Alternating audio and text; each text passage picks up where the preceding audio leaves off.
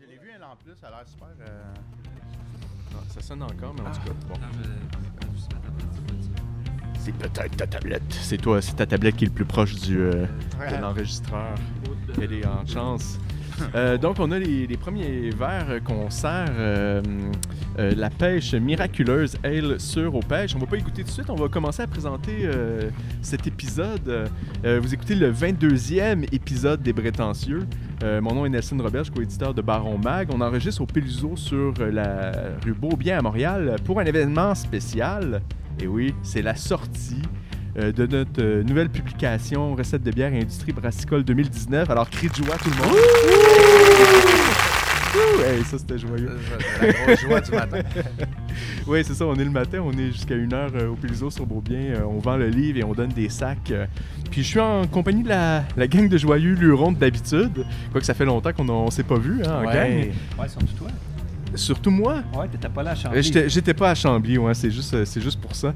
Euh, fait qu'on on va faire le tour. Euh, on est avec Sébastien euh, Robitaille de l'Apologie du Malte. Comment tu vas? Ça va très bien. Super. Merci. Puis comment a été ton été, justement, vu qu'on s'est pas vu, là? toi qui cours, puis... euh, Oui, ben, c'est ça, j'en ai profité des belles vacances en famille. Après ça, on est allé faire pas mal de sport. On est allé, moi et ma blonde, on est allé au mont Washington, escalader ça. Puis là, au niveau de la course, ben, euh, comme d'habitude, là, des, des bons 16, des fois des petits 20, euh, des 12. euh, on se garde en forme. Euh, D'autres sports, le soccer, profiter du soleil, la piscine. Ça fait que, Quand, quand tu montes de la ta, bière. quand tu montes ta montagne, est-ce que tu t'apportes de la bière? Tu fais tout ça, toi? Oui, mais euh, ça a peut-être été une erreur là, parce que en Washington, je sais pas si tu sais, c'est le, le plus haut sommet d'Amérique du Nord côté euh, est. là, Ouais. Parce que dans ton coin où tu es allé cet été, euh, Ouais. il y en a des pas mal plus hauts. À euh, ouais. Mais euh, donc, c'est une ascension qui a pris quand même 3h45. Euh, donc, tu as ton pack-sac avec tout euh, ce qu'il faut, là, de l'eau, de la bouffe. euh, Ta bière. puis la bière, ben, ça ajoute du poids finalement. Ouais. Mais euh, c'est rendu en haut, c'est une belle récompense. Là. Puis qu'est-ce que tu as que découvert comme bière cet été, toi? Oui, ben justement, c'est drôle. Vite, je savais vite, pas là. que tu allais me poser cette question-là, mais euh, euh, en haut, justement, c'est la pub sportif euh, Ah oui, Yek euh, que j'ai qu'on- que j'ai dégusté. Libre. ouais, une bonne bière de soif avec euh, Blue Jeans Bleu. Euh, autre bière de soif euh, parfaite après euh, un jogging, la, la Sauvie de, de Donham. C'est euh, une lager blonde bohémienne. C'est Pintable, c'est super bon. Sinon, plusieurs grands crus comme la Oud de Root Brune de Monsregius, qui est une brune des Flandres. Euh, Une brune des flammes. Des, des Flandres. Des Flandres. Comme la- oui, on oui. connaît beaucoup souvent les rouges des Flandres. Ouais. Là, c'est une brune des. Flandres. Il y a aussi Pignon sur Pit, euh, Pit Caribou et Messorem Bratisorium qui ont Ah fait oui, une collaboration. Oui, oui. Euh, c'est un assemblage euh, sauvage euh, tellement sur la coche. Les bières Léa numéro 4, euh, Je brasserie Robin, bière qu'est-ce que t'avais découvert, mais là, naturelle. t'es en train de me faire une liste exhaustive de tout ce qu'il y a sur ton a- site. Il y en a Il m'en reste une 45. autre à parler. la saison barriquée de Ah nos amis de, de Gab. ça aussi, c'est un assemblage de saison affiné en barrique. Euh, toutes des bières là, tellement euh, délicieuses euh, Ah sur ouais, la hein? coche que je pourrais vous parler longtemps, mais On aujourd'hui, ça va être d'autres sujets. ouais. La, la présentation a commencé à être longue. On a Maxime Hébert-Lévesque aussi avec Ouais, nous autres, bonjour. collaborateur de Baron Mag et journaliste indépendant. Euh, ça va bien, Maxime? Ça va bien, Nelson? Ça va bien, Léo? Hey, euh, la dernière fois qu'on s'est vu, euh, ça fait. euh, ben, qu'on a enregistré. hein. Oui, la dernière fois qu'on s'est vu, ça fait pas longtemps. Mais la dernière fois qu'on a enregistré ensemble, ça fait longtemps parce que c'est toi qui avais pris le lead de Bière et Saveur des, euh, des podcasts qu'on avait fait là-bas. Ouais. Comment ça a été? Comment ça, Ça- a été euh, le ça- rush de journée de. Ben, ça- d'enregistrer, de livrer le lendemain. C'est une grosse journée. On est arrivé quand même tôt, euh, moi puis Léo, euh, cette journée-là, euh, avant, avant, avant que le festival commence. hein. Fait qu'on s'est installé. Au moins, on était dans. C'était bien où ils nous avaient mis, hein. On était en dessous d'une tente. On avait, on avait de C'était brandé bar en mag, bar en c'était- bar, c'était ouais, vraiment bien. On avait rencontré Overup, Bob, Ma- Bob Magnol, Saint-Pancras, On se comptait, à l'affût, Riverbend, puis Festival Barcelone. Puis tout était enclenché. Donc on finissait un podcast d'une heure, les deux autres invités arrivaient, puis on se faisait un court briefing avec euh, Seb puis euh, Léo. euh, quasiment cinq minutes entre les, euh, entre les différentes brasseries. Fait que ça a été une grosse journée. Puis après ça, une fois que la journée, une fois que les enregistrements sont finis, ben les boys ils ont été bons. Puis moi j'étais avec mon ordinateur sur une En terrasse en train de monter. Sauf que j'étais dans une section un peu VIP, puis on, on m'abreuvait. Là, plus je buvais, plus, plus le le montage montage prenait du temps, plus je voyais l'heure passer, puis ça, je m'en sortirais jamais. Puis ça a été une longue journée, mais ça a été vraiment, vraiment le fun. Cool. Une belle expérience. C'était des bons podcasts. Merci les gars d'avoir euh, d'avoir bien livré tout ça. Euh, on est aussi avec Leonardo Calcagno, co-éditeur de Baron Mag. euh, et puis toi, dernièrement, tu es allé au congrès de la MBQ. Tu t'es promené pas mal. Euh, Tu me racontais que tu passais d'un bar à l'autre euh, Ouais, vite, vite pour euh, rencontrer le dans- plus de monde possible. Oui, du, euh, du 11 au 13 euh, novembre, j'étais au congrès de l'MBQ. Puis, je- je- honnêtement, je, connais pas beaucoup les, les, euh, les microbrasseries à Québec. Ok. Tu sais, les, les je les connais pas. Je connais les Ninkasi pas mal, ça. C'est triste, Ouais. mais c'est comme ça. Ça, j'ai voulu vraiment faire dans une soirée, faire tout. Les connais dans le sens que tu n'es jamais allé J'ai jamais été en les visiter. personne, comme- Ouais, ouais. Parce j'ai qu'on connu en connaît personne. notre thème, on Ah, connaît ouais. l'autre, ça. Mais est- jamais allé en personne. So, j'ai vraiment, dans, en trois jours, j'ai couru partout pour aller là-bas. Puis je suis allé découvrir Grindel. Ah. Puis c'était vraiment une très belle brasserie. Puis tout le monde me disait, il faut que tu ailles là-bas. Avant ça, on est allé à Sardine, on est allé euh, un peu partout euh, manger. Puis après ça, on est allé à la bateau nuit, euh, voir la gaine de Nam. Mais je voulais vraiment aller là-bas à Grindel parce que tout le monde me disait, c'est vraiment intéressant. Ils ont vraiment, c'est une méthode, de façon très, euh, disons, scandinave, à faire de la bière. Ça veut dire que c'est vraiment très local, c'est vraiment ça. Puis la place est belle au bas. Puis c'est un coin qui se développe beaucoup. Puis c'est cool de parler avec du monde comme ça parce que souvent le monde disent que tous les brasseurs veulent des brasseurs, euh, c'est de vendre des millions de bouteilles. Puis lui, non, lui, il est comme très local. Il veut faire 1000 bouteilles plus tard. Puis c'est ce qu'il veut faire. C'est intéressant de savoir ça. Puis bien sûr, on a rencontré nos, nos amis de Bucky, puis tout, des, des Islandais, tout ça. ça. Ça a été intéressant. Mais euh, je pense que Québec, c'est une semaine. Il faut aller passer une semaine là-bas puis voir toutes les affaires parce que j'ai eu ple- plein de courriels. Après, quand je suis parti, c'était comme Léo, t'es pas venu à Octane, t'es pas venu ici, t'es pas venu ici. Je pense que une Ouais, semaine, de, une semaine de Québec, aussi. man, c'est euh, c'est intéressant. Ah oui, c'est ça. Cool, ben merci d'être venu. Et comme d'habitude, on a euh, un brasseur passionné qui nous accompagne tout au long de l'épisode. Euh, ce, ce- ce brasseur, euh, il nous a offert un- une recette pour euh, notre livre. Euh, c'est la session euh, IPA. euh, qu'on retrouve en format 355 ml et qui s'appelle la Tam Tam. Alors, euh, nous sommes avec William de Bonjour. Matera Brasseur euh, Tonnelier. Est-ce qu'on dit encore, euh, est-ce qu'on dit les deux? Euh, Comment, depuis- comment qu'on vous appelle? depuis deux mois, c'est plutôt Matera Brasseur, en fait, pour Ah faire ouais? une histoire courte. Olivier est en train de reprendre tout ce qui est, euh, tout ce qui est partie tonneau, puis on sépare les deux entreprises. C'est un petit peu plus, euh, simple, là, pour, ben, un, pour la gestion d'entreprise, Ouais. deux, pour ben, juste la, la- la- la- pas la vision, mais l'image qu'on projette aussi. Là. Des fois, les gens nous demandaient êtes-vous tonnelier, fabriquez-vous des tonneaux? On en a fait quelques-uns des plus petits, format, euh, disons, expérimental. Ouais. Mais euh, pour la suite des choses, bref, c'est plus simple là, de, de séparer les deux. Fait que depuis un mois ou deux, là, c'est Matera Brasseur. ça. Ok, ok. Euh, ben là, c'est le temps de partir notre jingle.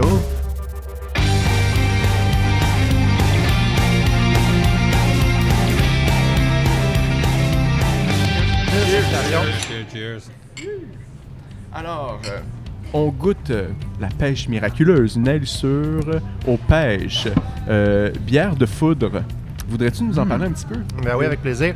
En fait, euh, ben, c'est une. euh, voilà, c'est une euh, bière blonde euh, qu'on fait virer en foudre. Donc, on a des gros foudres qui ont contenu du Riesling, des foudres allemands. Et puis, on en a cinq. Et puis, bon, fait déjà, c'est la troisième bière qui sort là, de la série foudre. On a eu la Beau Bouquet, on a eu la. hum, la Sur la Riesling? La Riesling, exactement, la Fort Riesling, merci, Oui. Et puis, ben, c'est la troisième, voilà, pêche miraculeuse. Donc, euh, vieille en foudre, 8 mois, 9 mois. Et puis, euh, on rajoute des, des pêches, en fait, les deux derniers mois en, en foudre directement. Et puis, euh, ben voilà, ça donne une petite, euh, petite bière de soif Ouais. À la pêche. Est-ce que vous avez un commentaire à dire? Il est dans notre face, là, on peut dire ce qu'on Non, mais moi, j'ai- je l'ai bu tantôt euh, avant qu'on commence le podcast, puis honnêtement, Ah oui? c'est très très bon, c'est sec. C'est euh, moi, j'ai- c'est mon type, de- c'est mon nouveau type de bière. Puis c'est drôle, euh, tantôt tu nous as montré ce que tu avais bu cet été, puis euh, je- dans ma tête, je me disais juste, mettons qu'on avait enregistré ça il y a deux ans, ça aurait été juste des IPA, puis là. C'est comme juste des bières saison, fermières, des trucs nouveaux. Puis euh, je trouve que cette bière-là rentre, euh, vraiment bien dans le nouveau créneau, dans la nouvelle vague. Oui, exact, exact. Puis c'est quelque chose qui nous a toujours euh, passionnés, même quand, quand on brassait amateur, moi puis la gang, on tripait déjà pas mal sur les, les, les barrel puis les trucs barriqués, les trucs aux fruits. Fait que voilà, c'est un peu... J'aurais une question. Oui, oui, ben, euh, absolument. pourquoi le, le- le- le foudre, là, c'est Oui. quoi qui apporte de différent d'un baril? En fait, la surface de contact de la bière est un petit peu plus, euh, est plus faible, donc ça ajoute euh, un côté boisé, mais qui est moins présent que dans une plus petite barrique, finalement. Fait principalement ça. La micro-ox est différente aussi. Les, en fait, les, les douelles de bois sont plus épaisses. Fait que le, contact avec l'oxygène se fait de façon plus, plus lente et plus, je ne veux pas dire contrôlée, mais c'est de façon moins, euh, c'est moins brusque, là, disons, qu'il y a des, des tonneaux de 200, 225 litres qui ont, qui ont les, les douelles de bois finalement plus, euh, plus minces. Fait que le, le vieillissement est, un, est plus lent finalement. Euh, principale différence. Là. Puis évidemment, ben, ce, que ça, ce, qui- que, ce, qui, ce que le foudre contenait auparavant, ça, évidemment, ça impacte beaucoup le, le- le produit fini. Dans cette bière-là, on le sent un petit peu moins que par exemple dans la Frau Riesling, parce que la Frau Riesling, euh, ben, évidemment, il n'y avait pas de fruits. C'est une bière un petit peu plus légère, fait qu'on goûtait plus le, le Riesling finalement. Euh, sur celui-là, on le goûte un peu moins. Évidemment, la pêche prend plus de place. Tu avais quelque chose, euh, Sébastien? Oui, ben, euh, je me questionnais justement par rapport aux trois bières euh, qu'on a parlé. Est-ce que, autrement dit, euh, euh, dans ton food, tu as eu les deux autres bières au, au départ, ensuite tu as eu cette bière-là, tu l'as tu l'as vidée, donc il y a un petit peu de goût des autres bières dans cette bière-là En aussi? fait, euh, non, pas dans celle-là parce que euh, c'est le premier passage. Euh, comme j'ai j'ai expliqué, on a cinq foudres en fait, donc Ok, c'était le troisième. Euh, puis ben, là, on en a deux, deux autres là, qui vont sortir euh, dans les prochains mois. Euh, mais éventuellement, oui, euh, le- le- le- le- évidemment, on va, les, les prochains releases vont avoir de la. Vont avoir de la bière qu'il y a eu auparavant. Là. Ceci étant dit, la, la bière qui auparavant, à moins qu'on qu'on aille brasser une grosse stout ou quelque chose du genre dans la barrique, va pas, va pas beaucoup apporter à, mettons, par exemple, la deuxième bière. C'est pas mal plus les, euh, tout ce qui est, mettons, les brettes ou les, les, les lactos, les, les bactéries qui vont qui sont qui étaient présentes dans la bière initiale, qui vont, ré- qui vont vraiment s'accrocher dans le bois, là, si on veut. Ça, ça va impacter la bière suivante. Mais Ce que j'aime beaucoup, là, c'est ça, c'est qu'il est très pétillant. Là. La, la pêche, on la, est, est subtile aussi, est, est bien. Mais tu sais, la plupart des bières aux fruits des choses comme ça, c'est souvent trop sucré puis tout ça. Là, c'est le fun d'avoir de quoi, juste comme un petit, un petit hint. qui rappelle un peu sans que ça, ça Sans domine. le sucre, Ouais, et sans le sucre, oui. Mm. Je dirais que de façon générale, nos barrel age, euh, on essaie toujours d'avoir ben, l'équilibre. Moi, en fait, en général, dans les bières, ça, ça me parle toujours beaucoup. Puis j'aime pas que j'aime pas que- que- qu'il y ait quelque chose qui prenne trop de place. J'aime vraiment comme quand les différents éléments jouent ensemble. Puis, fait que c'est pour ça que justement, euh, on n'a pas une, une grosse. On n'est pas sur un jus de pêche, là, par Ouais, exemple. ça. Puis, je, veux euh, que ça, ga- je veux que ça goûte la bière quand même, au final. Chez Matera, là, Oui. toi, t'es brasseur. Oui, exact. Est-ce que t'es le seul? Est-ce que tout le monde brasse un peu ou est-ce que t'es le C'est surtout moi, en fait. Je dirais que euh, Hugues a très bonne connaissance euh, en, en bière puis en brassage, mais c'est vraiment pas son, en tout cas, son, euh, sa, sa définition de, de tâche en ce moment. Fait que c'est vraiment plus moi. Évidemment, euh, on brasse à Hochelag, donc c'est pas moi qui brasse physiquement, c'est moi qui monte les recettes, c'est moi qui fais le suivi de qualité et tout, mais c'est pas. euh, c'est c'est pas moi qui brasse le, Ouais. le, le, le- le fouquet, Est-ce là, que si veut. t'aimerais? Ah, ça me manque, ça me manque au bout. Non, non, ça me manque beaucoup. C'est pour Un ça jour qu'on- peut-être? Ben, un jour, idéalement, en fait, là, le plus tôt possible. là, on les est- clans, ouais, ouais, on est dans les dans, on est dans la recherche là, de, locaux depuis quelques, quelques mois, au moins un an en tout cas. Ouais. Et puis euh, en fait, c'était notre plan euh, initial euh, d'avoir notre- notre- nos, nos propres locaux là, dès le départ. C'est juste qu'on a eu l'option avec Hochelag de bon commencer Ouais. euh, lancer nos produits là, sur le marché. Fait que Ben, c'est voilà, un, bon- mais- c'est un bon coup de pouce, ben, absolument, nous, nous, nous, c'est- ça, ça, nous a, ça nous a vraiment aidé. Euh, fait que clairement, on est encore. euh, c'est dans les plans, là, c'est en fait, c'est Pa- pa- essentiel. Parle-moi, parle-moi- pa- pendant que Léo va nous servir l'autre bière, je sais qu'on va vite, là. lui, euh, lui, il parle, il fait juste parler, fait qu'il boit pas. Mais euh, l'autre, amène donc la... ben, je, te, je te demandais de nous choisir entre la saison de riz ou la dou- double IPA. C'est toi qui Euh, Je vas vais y aller avec la saison, en fait. Ok, cool. Ouais, avec la saison. Fait que la saison euh, Léo... euh, pas la tam, ouais, l'autre, ouais, c'est ça. Ça va bien compléter. euh, Ouais, exactement. Euh, ben, suivre. pa- pa- Parle-nous un peu ben, de, de- cette passion-là, euh, de que- comment que ça a commencé de brasser. et tout, là? Ça a commencé en fait avec euh, trip de, de chum d'université. Là. On était une gang de gars qui voulions, euh, qui avons comme, ben, qui tripions sur la bière déjà un peu. Euh, puis euh, j'ai un ami, moi, qui, qui est plus dans l'entreprise en ce moment, mais qui nous a euh, apporté l'idée, disons, de, de commencer à brasser euh, maison. Et puis tout de suite, moi, ça me, ça me parlait euh, beaucoup. J'ai toujours été passionné de bière. Je travaillais déjà à la SAQ dans- à l'époque, donc euh, tripeux de- d'alcool en général, Ouais, disons. ouais, ouais. Fait que ça me parlait beaucoup de pouvoir faire quelque chose euh, de mes propres mains. Fait que ça a commencé comme ça. Puis, euh, ben voilà, 10-12 ans plus tard, euh, on est quatre gars qui, euh, qui tripons encore Puis, à, puis à l'époque, à, l'époque, là, euh, il n'y avait pas de livre de recettes de bière. Malheureusement, non. Euh, fait que tu, tu te fiais sur quoi ou comment tu, tu, tu regardais quoi? Euh, Internet, il y avait quand même déjà un Ouais. petit peu de, un petit peu de, bon, de, De de- contenu. de contenu, là, sur des, des- des blogs puis des, des, des forums de discussion. Franchement, il y a quand même ben, ben, beaucoup moins d'informations quand même de disponibles. là. Fait que c'était pas mal d'essais-erreurs. Pas d'essais-erreurs, mais de ben, d'essais Ouais, en tout oui, cas. là. ouais, ouais. Ah non, pas d'erreur. Non, Ah non, ben, non, il y en a eu, j'en parle pas, mais il y, a- Mon il y a un dicton qui dit que tout bon brasseur a, a acheté plusieurs, euh, plusieurs litres, Clairement. plusieurs batchs de Ben bière, là, disons. Là. Fait qu'on ne devient pas un bon brasseur si on on, on, pas de la bière, comme Ah on oui, dit. ah oui c'est ça. Ah, c'est bon. Fait que, euh, avant de passer à la chronique euh, à Maxime, ben, euh, là, j'ai demandé à Léo de nous servir la saison de riz. Donc, voudrais-tu nous en parler un petit peu? euh? Toi, tu peux boire à canne ou tu peux boire dans le verre? Tu veux? Merci. Euh, ben voilà, c'est une, euh, c'était pour compléter en fait nos, nos trois produits réguliers. On voulait pas avoir euh, non plus 10 produits réguliers sur les tablettes. là. Pour l'instant, on s'en tient à trois. Et puis, on avait deux IPA qui, avaient déjà, qui étaient déjà sur le marché. Euh, on voulait quelque chose d'un petit peu différent, donc un peu moins Ah, amer, c'est un peu doux. moins aromatique. C'est doux, hein? Euh, quelque chose qui, se- qui se distinguait un petit peu de nos, nos deux IPA.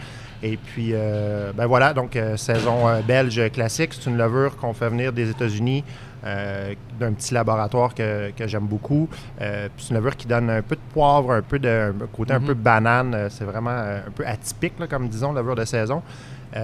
Puis autrement, ben, on rajoute un peu de riz basmati aussi parce que ça, moi, je trouve que ça apporte une belle texture à la bière parce que généralement, les saisons sont assez sèches. C'est le cas de celle-là aussi. Euh, mais le riz, je trouve que ça amène. Le riz et la levure, en fait, amènent un côté un petit peu plus gras, plus riche. Ouais. La texture, moi, c'est quelque chose qui est, qui est vraiment importante pour moi dans la dégustation d'une bière. Euh, fait que je trouve que ça amène vraiment, c'est ça, une belle rondeur. Euh, puis un petit côté, je dis toujours que ça me fait penser un peu à quelque chose de coconut. On- ça, ça goûte pas le, ça goûte pas le coconut vraiment, mais le riz basmati amène un- quelque chose qui me, qui me fait penser un petit peu à ça. Euh, puis évidemment, on a les phénols là, un peu poivrés, là, typiques euh, des levures belges. Fait que, Ouais.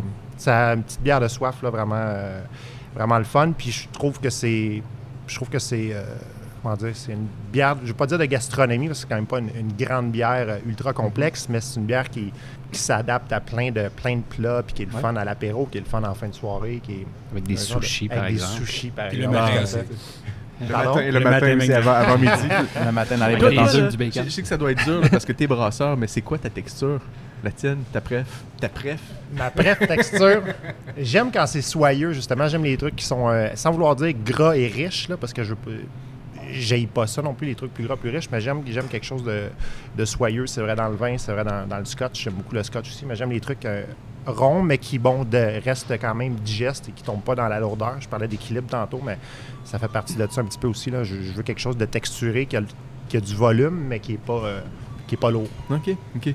Ben, merci beaucoup. En tout cas, elle, elle est délicieuse. Elle- comme je disais, Merci, c'est- gars. je, je trouve qu'elle euh, est douce. Puis, euh, Puis elle, elle a fait partie de tes bières régulières là, maintenant. Oui, exact. C'est Ouais. la, la, la troisième, si on n'a pas dit son nom, hein, c'est la, la La Fontaine. La Fontaine. Ouais, Ah, ouais, la Fontaine, ouais, ça, c'est pas juste la saison, c'est la La Fontaine.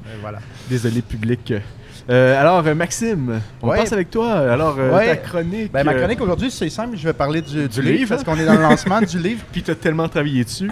Euh. D'ailleurs, tu as vraiment beaucoup donné de temps à, à tout ce qui est les entrevues, les. les Ouais, honnêtement, ça a, été un, ça a été un gros projet pour toute la gang, ce livre-là. Je pense qu'on est content de l'avoir accouché finalement. Oui. Euh, là, on va mettre de quoi au clair. C'est quoi, hein? C'est-tu un magazine? C'est-tu un bookzine? C'est-tu un livre? Là, j'entends tout, euh, tout plein de, de Moi, j'ai- de la misère. euh, je, je te dirais que c'est un magazine, je te dirais que c'est une publication.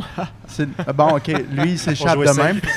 Lui, il, évite la question euh, du revers Des de la fois, on main. l'appelle le livre, euh, Des fois, on le livre de recettes. livre, mais je pense que c'est comme un bookzine. C'est quoi exactement? C'est- Ouais, parce que tu sais, c'est un magazine une fois par année. C'est pas un magazine qui. euh, C'est un magazine annuel. c'est un Parce qu'il y a de la publicité dedans. il y a de la contenu. publicité dedans. C'est très spécialisé. Dans, Ouais. dans ce que c'est le, le magazine, ça parle pas d'un million d'affaires, c'est C'est un bookzine, man. Ah oui, Là, il y a William qui le, qui le, existe-tu? fait, comme qui le feuillette, Ouais, là, ouais, mais honnêtement, euh, merci pour euh, la photo que vous avez envoyée. là. Je trouve que la photo que. Je sais pas qui, qui l'a pris. euh, La, photo de la gang. la, la photo Ouais, de la gang, on, euh, malheureusement, j'avais pas eu de retour. C'est à qui donner le crédit de cette Ouais. photo-là, mais c'est une super belle photo que vous avez pris. euh, C'est pas tous les, toutes les gangs de brasses euh, qui ont des belles photos Non, pour non. les représenter. Ben, il y On en a sait que vous avez le sens du marketing, il y a quelque chose derrière. Merci, merci, Max. Euh, en fait, pour revenir au livre, c'est ça. C'est un projet qui a duré huit mois. C'est un projet aussi qu'on voulait faire un peu différent du premier. Qu'est-ce qu'on euh, on dirait au début du projet, euh, on s'était assis et on avait parlé de comment on allait organiser le contenu et on, on était venu à la, à la solution qu'on allait envoyer un courriel aux acheteurs du livre. Fait que ceux qui nous avaient acheté par via notre boutique, on avait leur email. Fait que moi, on avait, on a, on a développé en fait un sondage et avec cette information-là, on a pu euh, mieux encadrer les entrevues, mieux euh, encadrer, si vous voulez, le contenu. On leur demandait ouais, quel On genre de questions vous aimeriez savoir, qu'est-ce que vous aimeriez Qu'est-ce que vous ou aimeriez, même dans les styles et tout. Euh, c'est sûr que c'est un livre, faut qu'on le dise. il C'est pas nous qui demandent le style aux brasseurs, c'est tous les brasseurs. C'est, c'est- en fait, c'est à leur discrétion. Ils nous envoient la recette qu'ils veulent, puis nous, on, on, on la prend. Mais on est vraiment content parce que cette année, on a une belle diversité. Là. On a eu, c'est sûr que comme toujours, on a un peu plus d'IPA, mais on a énormément de lager, énormément de, de, de, de, de, bières sûres Ouais. beaucoup de bières sûres. Euh, Il y a aussi le, le travail de Nelson là-dedans pour trouver l'identité euh, visuelle de cette année, pour qu'il ne ressemble pas à l'autre. Il a fait affaire avec Simon Bossé pour la couverture, Oui. mais pour les teintes de couleurs, tu t'es inspiré de quelque chose d'autre, si tu veux nous le dire. Ah oui, ok, tu veux rentrer là-dedans. Mais euh, tu sais, pour ceux-là qui connaissent Fred Savard, qui a un podcast, euh, son le podcast de Fred Savard, eh bien, il y avait une super identité euh, mauve et orange, et j'ai trouvé ça vraiment alléchant aux yeux. Et puis euh, j'ai volé ses couleurs. Mais, mais c'est pas, un vol de couleurs, mais c'est juste qu'au début, euh, Nelson était arrivé avec le projet de, de, de faire le, le livre en deux tons euh, de, de couleurs. Puis personnellement, j'étais comme. Euh, ça va être bizarre, ça, ça, ça, ça marchera pas, mais finalement, ça, ça marche, puis c'est, super beau, fait que c'est une, une, belle réussite. Félicitations. Cool, merci. Euh, Léo de son bord, lui, euh, c'est tout, c'est tous les gens qui voulaient afficher dans le livre, puis c'est lui aussi que- qui, a- qui a communiqué avec tous les brasseries qui sont extérieures du Québec, donc les Blood Brothers, les gens de, de France, les gens de- des États-Unis. Catalogne. Euh, fait que c'est ça, fait que c'était un gros travail d'aller, d'aller collecter l'information, puis aussi de, de, ben, de vendre l'idée de, d'afficher dans le livre, euh, dans le livre ses services, parce que le livre, c'est ça qui est le fun, c'est qu'il va attirer euh, l'amateur de bière, lui qui veut savoir tout simplement qu'est-ce qu'il y a dans la bière qu'il boit, le brasseur amateur qui veut la reproduire, mais aussi les gens, je pense, de l'industrie, qui, euh, qui regardent qu'est-ce qui se fait ailleurs, puis euh, les entrevues. La différence avec le premier, euh, lui, on a 40 recettes. Le premier, je pense qu'on avait 32, 33. Lui, on en a 41 si on compte avec euh, mot international. Oui, oui, oui, c'est vrai. Donc, on a plus de recettes. C'est sûr que c'est comme 7 recettes de plus, sauf que c'est beaucoup plus de travail, hein, les gars. Je pense que. Ouais. Euh, mais mais c'est pas juste ça, il y a beaucoup plus de, de contenu de l'industrie au début aussi. Oui, c'est ça. plus de contenu. Je- euh, je- J'y arrive, Nelson. J'y arrive, Nelson. Euh, on a aussi des recettes plus variées. On a beaucoup de, on a beaucoup de bières sûres, beaucoup de bières saison qui, euh, qui est arrivé. Fait que, qu'est-ce que j'aime, c'est que euh, c'est pas mal le, le portrait global de qu'est-ce qui se consomme maintenant, euh, qui se retrouve dans le livre. Fait que des lagers, beaucoup de saison, beaucoup de, de bières sûres. Euh, on a de la rousse. La rousse est revenue. On a trois recettes de rousse. bon, mais elle, elle refait surface. Euh, on a aussi beaucoup plus d'intervenants. On, a Martin Thibault, on a Bière Rare de France, on a une, journaliste qui s'appelle Garland Ke- Kergoulet. Excuse-moi de, déformer ton nom. C'est une journaliste en France. On a Marie-Ève Miran, euh, directrice de la. On a aussi une entrevue avec Audrey Girard de Riverbend. Puis les gars de la BAC, euh, Matt Dorion et Guillaume Vermette, qui sont venus euh, nous donner un coup de main sur, sur le contenu. Donc, on a une section au début, avant les recettes, beaucoup plus, beaucoup plus grosse, qu'on parle de houblon, on va parler du malt, on va parler de la méthodologie de brasse, on va parler, on a un lexique qui est plus fourni aussi. On a aussi l'entrevue avec Simon Bossé qui a fait la couverture puis qui est Ouais. directeur artistique chez Donham. euh, fait qu'on on le connaît depuis assez longtemps, euh, Léo puis moi, dans le milieu underground de la- de la mu- de- des arts visuels. Puis c'était c'était vraiment très... euh, pour nous autres, c'était le fun d'avoir ce gars-là qui venait euh, utiliser son imagination pour dessiner un un hipster euh, avec une, une bonne barbe qui est, euh, rafraîchit la, planète, planète. Qui, est en, qui est en train de réchauffer et la refroidit avec un peu de bière. Mais Mais c'est une bière rousse puis une barbe rousse. Qu'est-ce Ouais, qui, voilà. qu'est-ce qui- qu'est-ce qui est drôle, c'est qu'on n'a pas. euh, tu sais, on avait dit à Simon. Simon nous avait envoyé des illustrations. On a, on- on a choisi celle qu'on aimait le Ouais. mieux, on a mis. Mais euh, ça a vraiment tombé sous le hasard que. Euh, quand on a choisi l'illustration, on était encore en train de faire des entrevues, on était encore en train de monter le contenu. Et euh, une question qui est revenue souvent dans les entrevues, c'était justement l'environnement, puis les initiatives éco-responsables Oui. dans les microbrasseries. Ça, c'est quelque chose qu'on on avait récupéré du sondage qu'on a fait auprès des anciens lecteurs. Ils nous avaient dit oui, on est intéressé de savoir si euh, les microbrasseries ont des initiatives éco-responsables. Oui, il y en a qui en ont, euh, mais bon, je ne suis pas là pour lancer des fleurs à personne. Je pense qu'on fait un travail, puis je pense qu'overall, la microbrasserie reste quand même un. C'est l'industrie manufacture. Fait que oui, c'est. Écologiquement parlant, c'est pas le top, mais il y, a, beaucoup de belles initiatives que vous allez trouver à, à l'intérieur. L'autre grand thème euh, dans les entrevues, c'est les défis de se lancer en affaires, vraiment. Comment monter le plan d'affaires, puis aussi comment la réalité entre ton plan d'affaires, puis quand tu arrives pour pour travailler, on a quelques, on a quelques brasseries un peu comme Matera ou Over Up qui nous racontent qu'eux, ben, ils sous-traitent carrément la fabrication. Fait que ça, c'est, c'est d'autres enjeux, c'est d'autres difficultés. C'est, euh, c'est, c'est, c'est difficile de, de, de jongler avec le fait que c'est pas toi qui as le dernier mot sur la production. C'est toi qui donnes la recette, mais après ça, tu le laisses faire un peu. Toi, William, je pense que c'est de quoi qui. On avait fait en plus un podcast avec Over Up qui nous disait que c'était une situation que tu pouvais tolérer, mais tu sais, pas vitam aeternam, disons. Là. À un moment donné, il fallait, fallait décoller de ses propres ailes.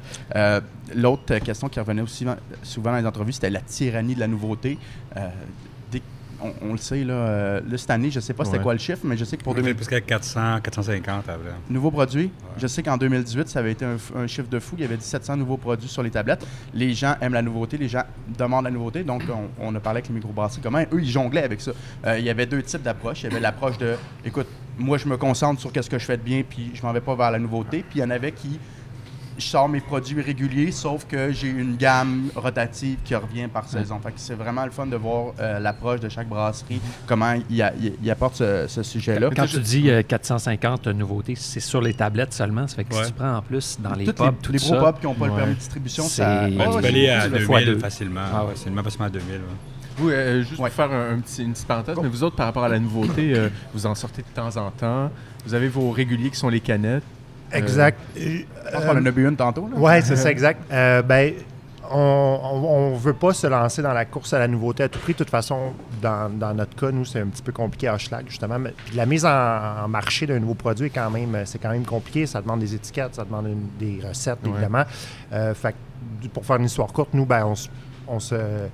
On focus sur nos trois produits réguliers, comme j'expliquais. Puis bon, à l'occasion, euh, peut-être une fois ou deux, trois mois en moyenne, on sort quelque chose de, de, de nouveau, disons, Oui, mais qui sont des trucs barriqués disons, en celle général. aux, aux pêches, là, elle est sortie quand exactement? Elle est euh, sortie en septembre. en septembre. ouais. Là, en la fait, elle est sortie à Chambly. une, pro- une prochaine nouvelle qui arriverait, ce serait quand?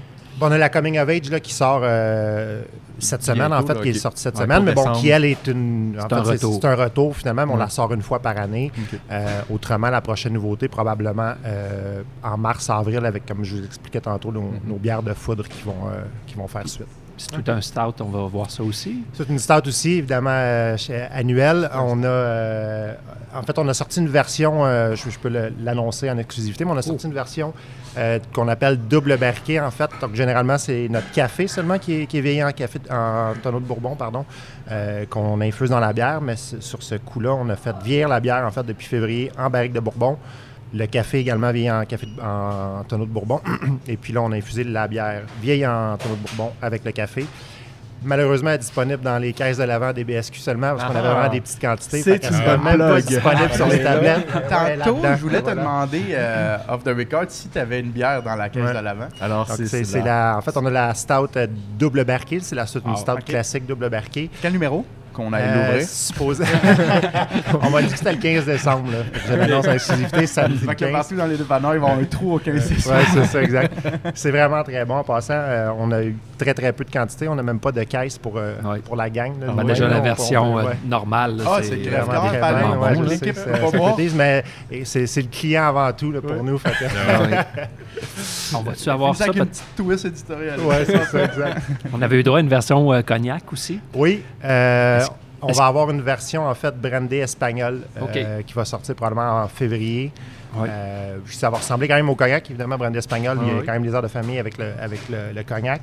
Mais euh, voilà. Fait que on a, pour euh, rapper euh, le- les nouveautés, on, on- on a quelques nouveautés, mais on ne veut pas sortir euh, 40 produits par année. c'est pas notre. euh, Question, euh, euh, tantôt je t'entendais parler de que tu aimais les scotch. Est-ce que peut-être un jour euh, une version de, de la stout, un stout La, en- la prochaine qu'on a en tête, en fait, c'est rhum, probablement, parce que je pense que ça marcherait bien avec le, avec le, le café et la stout.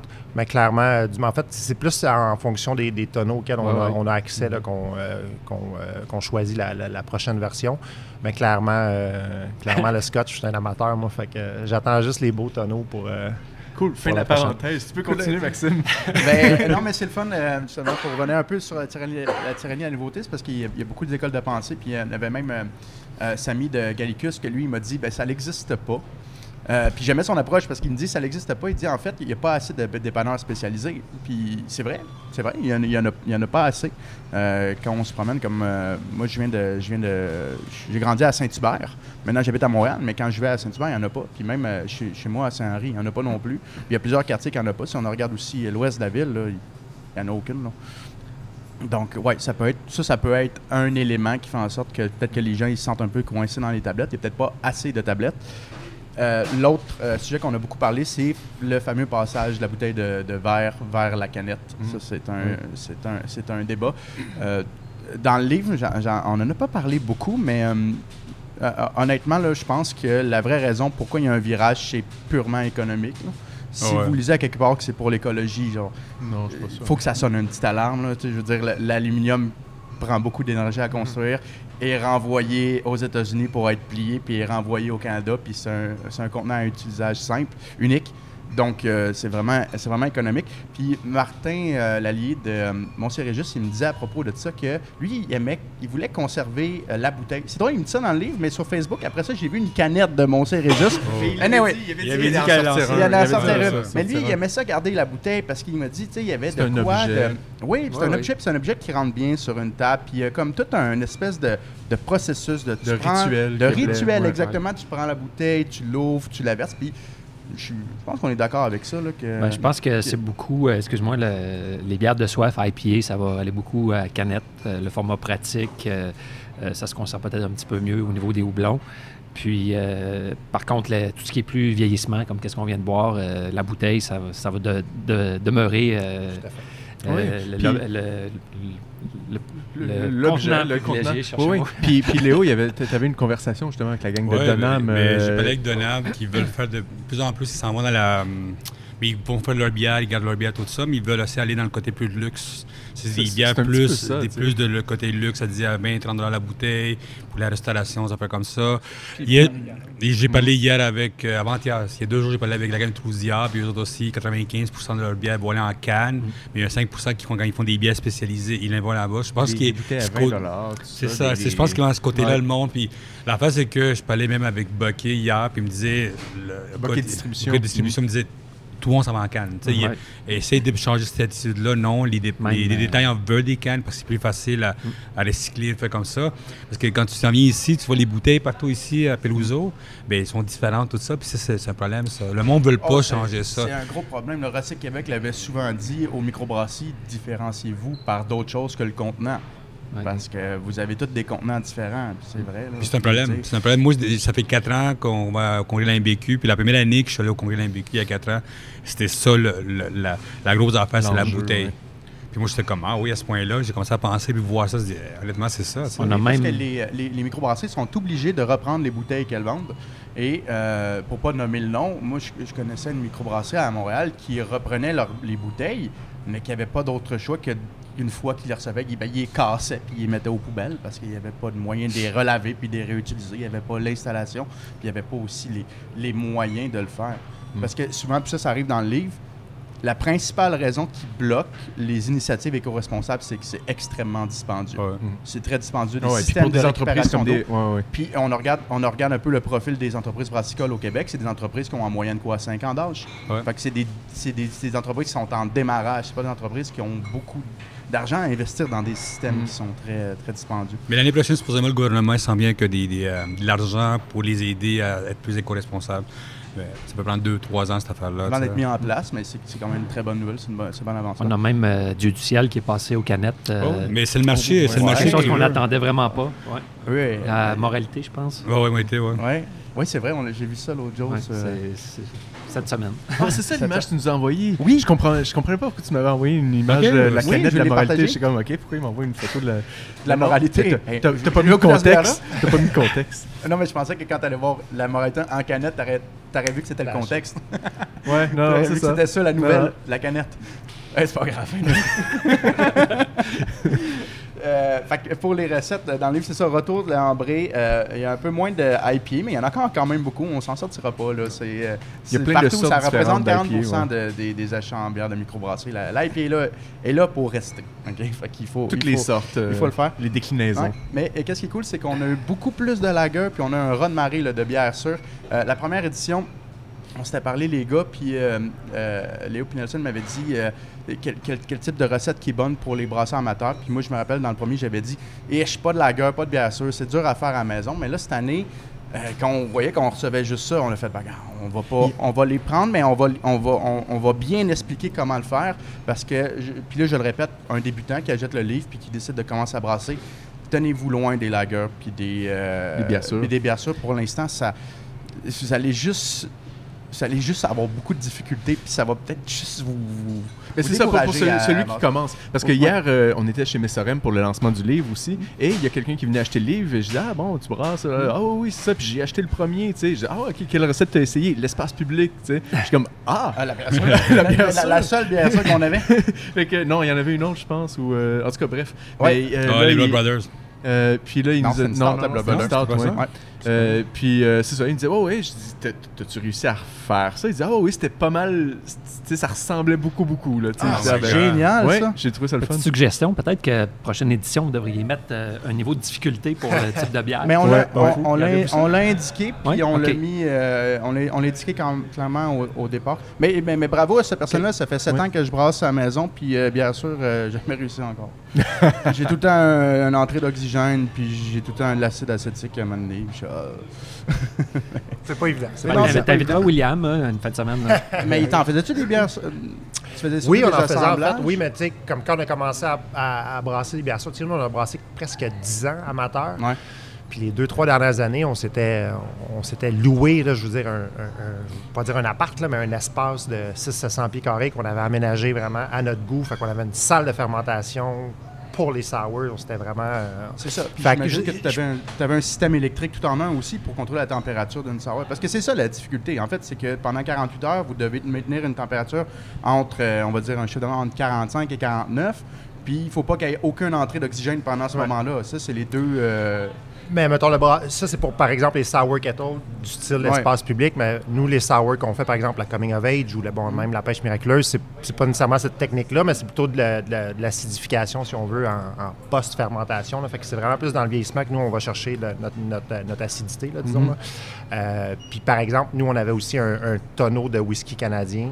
C'était notre premier achat de tonneau, puis c'était notre, notre, base, notre bière de base, c'est-à-dire sour qu'on se servait pour, euh, pour blender, pour ajuster, pour... euh, Mais ça, comme je dis, c'était sur euh, plusieurs années de, de, ben, d'expérimentation puis de, de vieillissement, là, finalement. on, on va rebondir là-dessus. On a une recette dans le livre, OK? C'est la They Go Up. C'est euh, Small Pony Barrel Work, Mhm. Work qui nous l'ont donné. Ça, c'est la première brasserie au Canada à avoir fait vieillir ses bières dans des, dans des, dans des tonneaux.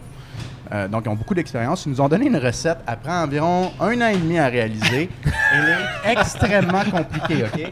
Euh, honnêtement, on va trouver la page parce que c'est un défi que je lance, OK? Je- Est-ce, est-ce que quelqu'un qui réussit à la brasser pourrait obtenir un sac du baron?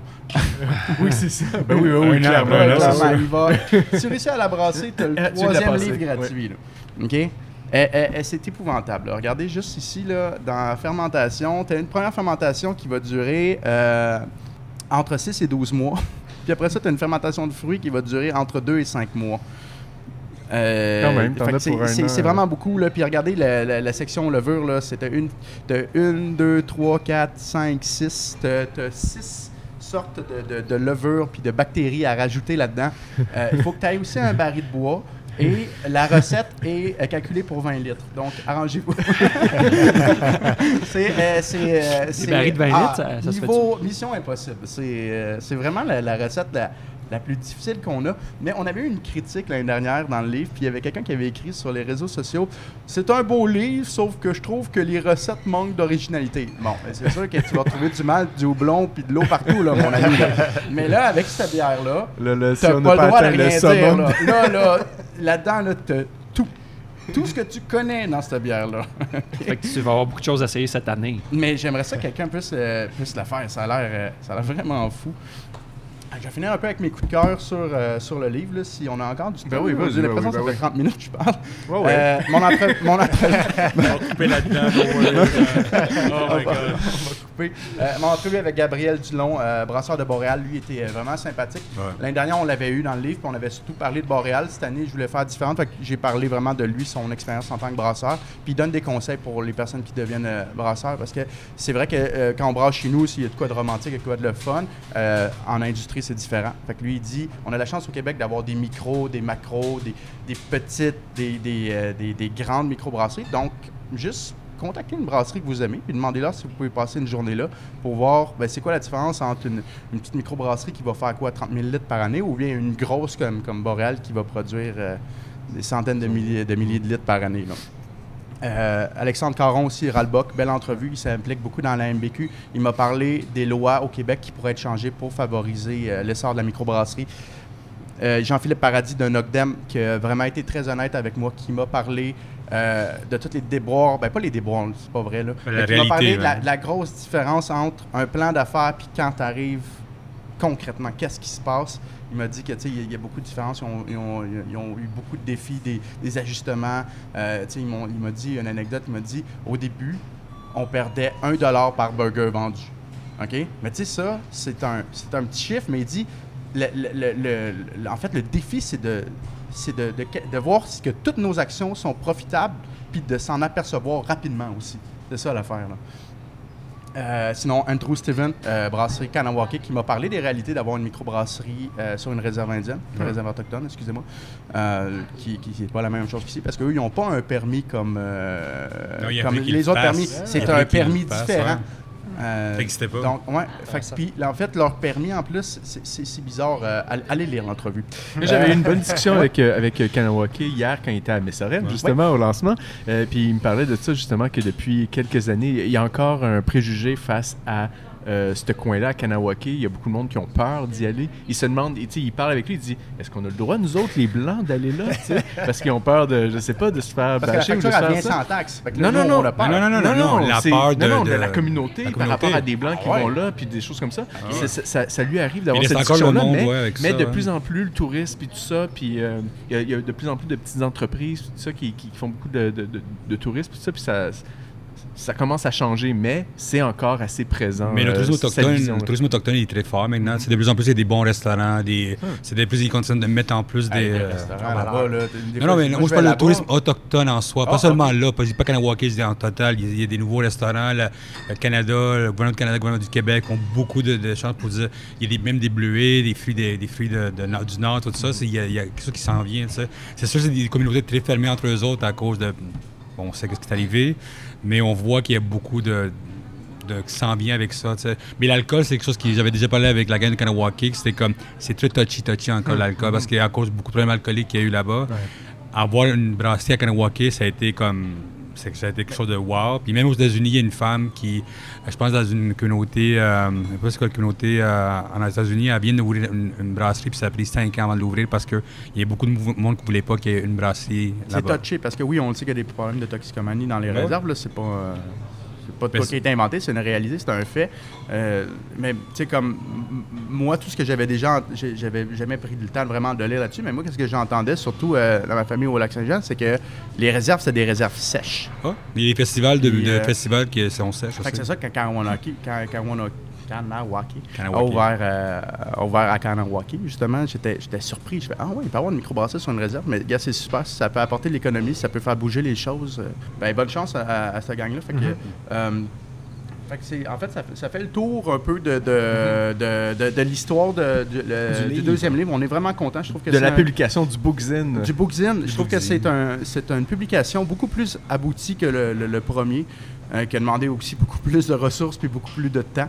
Euh, donc, on est, euh, on est super content de vous le présenter euh, pour le lancement aujourd'hui. Puis, euh, au plaisir de vous rencontrer. Puis écrivez-nous aussi, hein, si, vous, si vous trouvez des affaires ou si vous avez des questions, euh, gênez-vous pas. Ou si vous réussissez la recette. Là, de... Ah oui, oui, oui, Ah, j'ai- même pas dit la page. Je l'ai- cherché pour pas dire la page. C'est Ouais. ridicule. C'est assez ridicule. Je suis pas mal déçu. C'est Fait ordinaire. que Page Léo, je vais te 47. demander. Page Page 47. Notre bière? Euh, on va prendre l'autre bière, on va, on va euh, prendre la tam-tam parce qu'on va passer bientôt à la chronique à euh, Sébastien. Mais on va continuer à jaser avec toi un petit peu. Donc, Matera qui a été fondé en 2017 Exact. avec euh, Hugues Leroux, Kelly, euh, Ranko, euh, Bob Bussic Busic. et euh, Olivier Moreau et toi-même, euh, William Marin. Euh, donc, vous brassez présentement à la brasserie et distillerie Hochelag. Euh, puis, euh, vous faites affaire avec un illustrateur qui est pas mal le même sur toutes vos étiquettes. hein. Exact, Alors, qui est on le a- même, en fait. qu'on a Christophe Demury, qui Exact. est copropriétaire du Café Disquaire euh, 180 grammes sur l'avenue de Lorimier. Alors, ben, parle-nous-en un peu cette relation-là avec cet artiste-là. Comment c'est Ben, arrivé? ben, en fait, c'est un, c'est un ami d'enfance à Olivier. Et puis, euh, ils sont allés à la petite école ensemble. Et puis, euh, j'étais, en fait, il y a plusieurs années, on était euh, de passage au Brouhaha.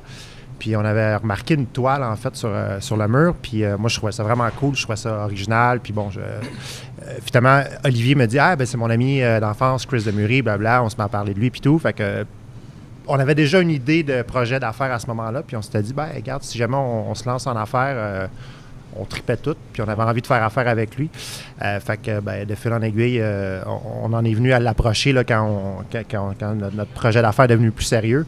Puis euh, une histoire, histoire d'amour et d'amitié qui, qui ne fait que croître depuis ce temps-là. C'est vraiment un gars super cool, vraiment le fun à travailler avec. Là. Ouais. Un peu la même vibe que nous. Ben, évidemment, c'est un ami à Oli, mais c'est devenu un ami à nous tous. Là, puis c'est vraiment c'est le fun de travailler avec. Là, en fait, on, souvent, il pitch des idées, euh, puis il nous revient deux, trois semaines plus tard avec OK, un petit sketch, OK, oui, ça, peut-être euh, moins, euh, blablabla. Ben, tout, le processus Ouais. euh, Créatif, créatif artistique. Là. Puis ben voilà, fait qu'on a. C'est vraiment beau. Ce qui fait. Une de mes préférées, c'est la Coming of Age. Coming of Age, ouais, c'est ça. On a eu des. euh, des, des- ben, je disais un peu pour. Je sais pas pour tous nos, nos- nos produits, mais euh, je pense qu'on on aime ou on n'aime pas. Disons, la Coming of Age, en- entre autres, on a eu des. Pas des critiques, mais comment les, certains, certaines personnes trouvent ça un peu trash ou un peu. euh, mais bon, c'est. euh, ben, un, il Ouais, faut, oui, faut, faut, faut- faut se distinguer, comme on disait plus Ouais. tôt. Puis deux, ben, je pense qu'au final. euh, moi, je trouve que c'est. C'est important aussi sur une bouteille, je dis évidemment, le- sur une bouteille ou une canette, faut, faut que le produit soit bon, mais je trouve qu'il faut que ce soit un bel objet aussi. Je trouve ça le fun, un bel objet Ouais, dans les mains important. sur la table. Fait que, fait que En tout voilà. cas, je te Votre- cacherai pas que je l'ai dans l'œil pour un cover d'une prochaine publication. Donc peut-être un journal ou peut-être le prochain de l'année prochaine. Ouais, mais, euh, parfait, ouais, ça va y faire super. plaisir. Puis le, le, le, le monde, ils ont charlé pour la coming of age, mais la, ta La réal, la est encore plus... Ben, ça euh, aussi, en fait, puis c'était la première canette, là, c'était le premier visuel qui sortait, La- en fait. La Réal. La Réal. Ah, la ouais. réal, oui. Ouais. Ouais, ouais, ouais. Euh, ouais, on a des. Tu sais, ch- chialer, c'est peut-être le, le moins fort, mais dans certains cas, c'est le cas. Euh, on, a eu des, ouais, on a eu des commentaires, disons, mais je pense qu'au final, ça fait J'ai sourire aimé plus le, que. le shooting photo que vous avez Ouais, fait. ouais, euh, avec, euh, un avec Simon de l'espace public. ouais, ouais, exact. C'est absolument Simon de génial. l'espace public Ouais, c'est qui Simon l'a pris. Puis euh, j'ai fait euh, l'entrevue pour le livre avec ton collègue Hugues. Ouais. Puis j'avais demandé si le, le dessin venait pas de ce shooting-là. Puis il m'a dit non, non, le dessin est né avant. Ouais, en Fait ok, c'est bon, vous avez juste trouvé Simon qui a Ben, bien voulu se fitait, prêter en au fait, jeu. et clairement, ben, c'est pour les gens qui connaissent Simon, euh, ça, ça lui a pas demandé beaucoup de réflexion. Là. Je pense qu'il était très, Ouais, il, il a très chaud à il a l'idée, l'air là. partant pour ces Ouais, ouais, ouais, non, c'est, son genre, disons. Ben, euh, c'est bon, on va continuer euh, à déguster et euh, passer à la euh, chronique de Sébastien. Et pour, euh, pour l'exercice, ben, on a décidé deux bières qu'il y avait dans le livre. Tu nous as euh, dit lesquelles, une de Matera euh, Oui. et l'autre de Beauregard. Fait qu'on Oui. va commencer avec euh, Matera qui, euh, en fait, qui est la Tam Tam. C'est la bière, la session IPA euh, qu'ils nous ont donné comme euh, recette. Euh, avant, de commencer, pourquoi cette recette-là que vous avez choisi de nous, partager? C'est, je dirais, notre, je ne pas dire notre bière fort, mais c'est la bière qui se vend le plus en, termes de quantité. C'est la bière, je ne veux pas dire qui nous représente le plus nécessairement, mais c'est une des recettes avec le, sur laquelle on a le plus travaillé quand on brasse amateur qui, et qui représente un peu, je ne veux pas dire notre philosophie, mais bière de soif, bière, je trouve, bien équilibrée, qui est le fun, qui se, qui se prête à comme plein d'occasions. Euh, puis, euh, ben voilà, je trouvais que ça représentait bien euh, plusieurs éléments de notre philosophie brassicole, si je peux me permettre. Puis, euh, ben voilà, c'est principalement pour ça. Ah, ok, merci. Euh, maintenant, on va Et c'est passer. plus simple, excuse-moi, c'est plus simple à, à- à brasser qu'une Ouais, mais euh, sour, par exemple. Oui, il y a- il y, a quand même neuf ajouts de houblon. Oui, oui, c'est ça, mais pour le brasseur amateur, c'est plus, c'est plus simple à gérer, je pense. Tu, tu me Puis, puis qu'est-ce que, que notre poète en a passé? Oui, ben euh, c'est drôle parce que parce que quand j'ai eu la liste des bières, je savais pas qu'on avait Matera comme invité, puis c'est la bière que j'ai choisie, donc je trouvais que ça tombait Ah, bien. génial. Oui, c'est vrai, c'était un addon. Oui. Puis euh, la Tam Tam, euh, ça, ça correspond, euh, si je me trompe pas, corrige-moi, c'est votre deuxième bière que vous avez sortie après la Réal. Exact, exact. Donc, c'est une session IPA. euh, 4,75% d'alcool. Quand on dit session, ben c'est ça, on parle d'une bière vraiment légère, faible en alcool, bière de soif, facile à boire, Tout à fait. en quantité, en pichet, en, en. Euh, quand on parle de IPA, on parle de beaucoup de houblon. Puis c'est vraiment le cas dans cette bière-là. Ça faisait vraiment longtemps que j'y avais goûté, ça fait que je suis content qu'on, de pouvoir la regoûter Ben en ce moment. ouais, c'est toujours le fun de revisiter des. Je veux pas dire des classiques, mais Donc, au niveau des, euh, des houblons, je trouve qu'on s'en va vraiment vers le fruit tropical, comme euh, de l'ananas, de la mangue, euh, même un petit côté cantalou qui, qui ressort à la fin. Il y a des agrumes, même un petit peu fruit de la passion. Ouais. Moi, c'est surtout le côté tropical, je trouve, qui ressort. tout à fait. Je trouve que c'est vraiment un style euh, parfait pour la fête. Puis d'ailleurs, on regarde la, la canette, c'est euh, jaune, c'est turquoise, c'est coloré, c'est les tam-tams. euh, on pense au Mont-Royal tout, Voilà. tout de suite. Bière du dimanche, puis on est un dimanche, on est le matin. ça donne bien. C'est- comme vraiment parfait. L'amertume est assez, quand même douce, je trouve. Je sais pas, quelque chose, on n'est pas dans les bières amères, les premières IPA de la côte ouest. là. on est vraiment dans quelque chose plus un- floral, un peu herbacé. Ça vient quand même aider à absorber un petit peu tout le, le fruité, le sucre euh, qu'il y a au début. Puis c'est ça, ça, ça amène quand même une, une finale qui, est- qui- qui s'étire quand même un certain temps en bouche. Puis euh, que ça fait comme juste euh, durer un peu plus le, le plaisir, plaisir. là, de, de, de- de tout ça. là. Même si c'est facile à boire, ça- chaque gorgée peut, peut s'étirer. Exact. Euh, on a quand même une effervescence euh, assez bien sentie. Euh, la- le côté soyeux que tu parlais, que tu aimais dans tes textures, je trouve qu'on est présente aussi dans cette bière-là. Puis c'est vraiment la bière euh, passe-partout. euh, c'est pour ça que peut-être elle s'appelle le dimanche, parce Ouais. que le dimanche, euh, c'est peut-être le jour du Seigneur, qu'on est plus tranquille, mais pourquoi pas. Oh mon Dieu. fait que, moi, c'est ça, c'est comme euh, bière parfaite, je trouve, pour euh, un petit party n'importe où. Là. Les dieux du Seigneur, hein, c'était Ouais, bon ça. c'était Il y a la profond. ré- référence à, Ah à la oui, religion euh, catholique. ah oui. Alors voilà, ben, Ben, merci, une merci, bière. Euh, puis je ça comprends que c'est une bière euh, de vos produits réguliers parce que c'est quelque chose euh, qu'on aime, euh, un peu comme celle qu'on a bu tantôt, la, la Fontaine. C'est des bières faciles à boire, légères. Tu traînes ça partout, tout moment. Ben, tu sais, c'est- je pense que c'est bon d'avoir des. En tout cas, tu sais, comme tu dis, d'avoir une gamme euh, euh, euh, standard de- plus facile à boire, justement, parce que c'est Ouais. c'est toute une affaire d'éducation tout le temps, tu sais, dans le micro, là, surtout que c'est tellement nouveau, tout ça. Tout le monde est tout le temps. Tu sais, les, les, les, les plus euh, conservateurs sont plus frileux, toujours. Fait que, tu sais, tu amènes avec des affaires qui. avec des, nouveaux, des nouvelles textures, des nouveaux goûts. Et tranquillement, tu les amènes à boire des grosses affaires. Puis la session, je dirais, c'est peut-être un peu moins une bière euh, de- qui, qui peut aller avec un repas que la, la- celle qu'on a pris, la La Fontaine, Ouais, la La tantôt. Fontaine. La La Fontaine, moi, n'importe quoi, comme tu disais, euh, de la pizza, comme des sushis. ou, euh, Ouais. C'est parfait. Ouais. Merci beaucoup, merci beaucoup. Euh, hey, j'ai trouvé que ta description était moins longue que d'habitude. Ouais. Il n'y a pas eu de jeu de mots, puis il y a juste eu une référence au Dieu. Oui, c'est ça. Au Seigneur Jésus-Christ. Il n'y a pas de papillons puis de Ouais. choses comme ça. Il n'y a pas eu d'envolée. Fait qu'on va continuer avec la, la prochaine, c'est qui est une autre bière euh, qui est dans le livre, qui est celle-là de Beauregard, qui est la Choco Noisette. euh, euh, Qui vient dans un contenant Red Bull. parce que là, oui, c'est ça. Alors là, c'est ça. Là, il nous offre un package là, parce que c'est trois bières euh, qui se vendent ensemble. hein. Les trois collées ensemble. Tu peux pas les acheter séparément, euh, apparemment. Et Les trois a- sont excellentes. Et les trois sont excellentes. Euh, Choco, Noisette, il y a euh, Porter Baltic Bourbon et Impérial Extra Bourbon. Mais euh, celle qu'on goûte, c'est la Choco Noisette. T'avais-tu déjà goûté avant? Euh, oui. Ah, qui un- était en bouteille, hein? Non, Non, non, euh, Ah, c'est c'est très récent. J'ai goûté, euh, la semaine dernière, j'ai goûté euh, les trois. Ah. Donc, euh, j'ai réussi à mettre la main sur un petit euh, pack de trois. Je sais pas si vous avez remarqué, euh, il y a une particularité dans, dans ce petit pack-là, c'est que la bière aux noisettes qu'on déguste en ce moment est à l'envers dans le paquet. C'est pas parce que les gars étaient trop sous, Ah oui, ok. c'est parce que euh, je pense qu'ils veulent éviter qu'il y ait un dépôt qui reste dans le fond, puis que quand tu verses la bière, que le dépôt il a toujours resté dans le fond. Ça fait qu'au moins, elle va avoir été eu un passage à l'envers, tu n'as pas le choix de la retourner pour la verser. Ah oui, hein? Puis, euh, j'ai même entendu parler que probablement que la prochaine version, ils vont même mettre euh, l'ouverture en dessous de la canette. Ok. Bon, ben, regarde, hein. Donc, tu n'auras vraiment C'est vraiment pas le choix de cool. la, de la virer. En tout cas, Mais tu sais, l'ouverture dans le fond, je veux dire, tu la laisses à l'envers puis tu l'ouvres à l'envers. Finalement, ouais, c'est ça. Ah, mais c'est design. Ouais, c'est il ça. regarde dans le Exact. frigo, il- il- s'il est à l'endroit, tu la gardes à l'endroit. Donc là, c'est au moins, tu vas être obligé de la virer pour l'ouvrir. Intéressant. Euh, ouais. Oui, oui, c'est C'est- intéressant. c'est très conceptuel. Comment l'as-tu trouvé? Euh, Ben, c'est, c'est- c'est comme. Je sais pas par où commencer, là, mais euh, si on parle des trois bières euh, qui sont offertes, là, il y a la Porteur Baltique, euh, à mes yeux, est beaucoup plus sucrée, beaucoup plus dans le dessert. Euh, L'autre, euh, Extra Bourbon, je crois. Ouais. Oui. Euh, celle-là, plus amère, euh, plus, euh, plus dans mes cordes. Puis celle-là, je trouve que c'est vraiment l'entre-deux, euh, qu'on a quand même un côté assez sucré.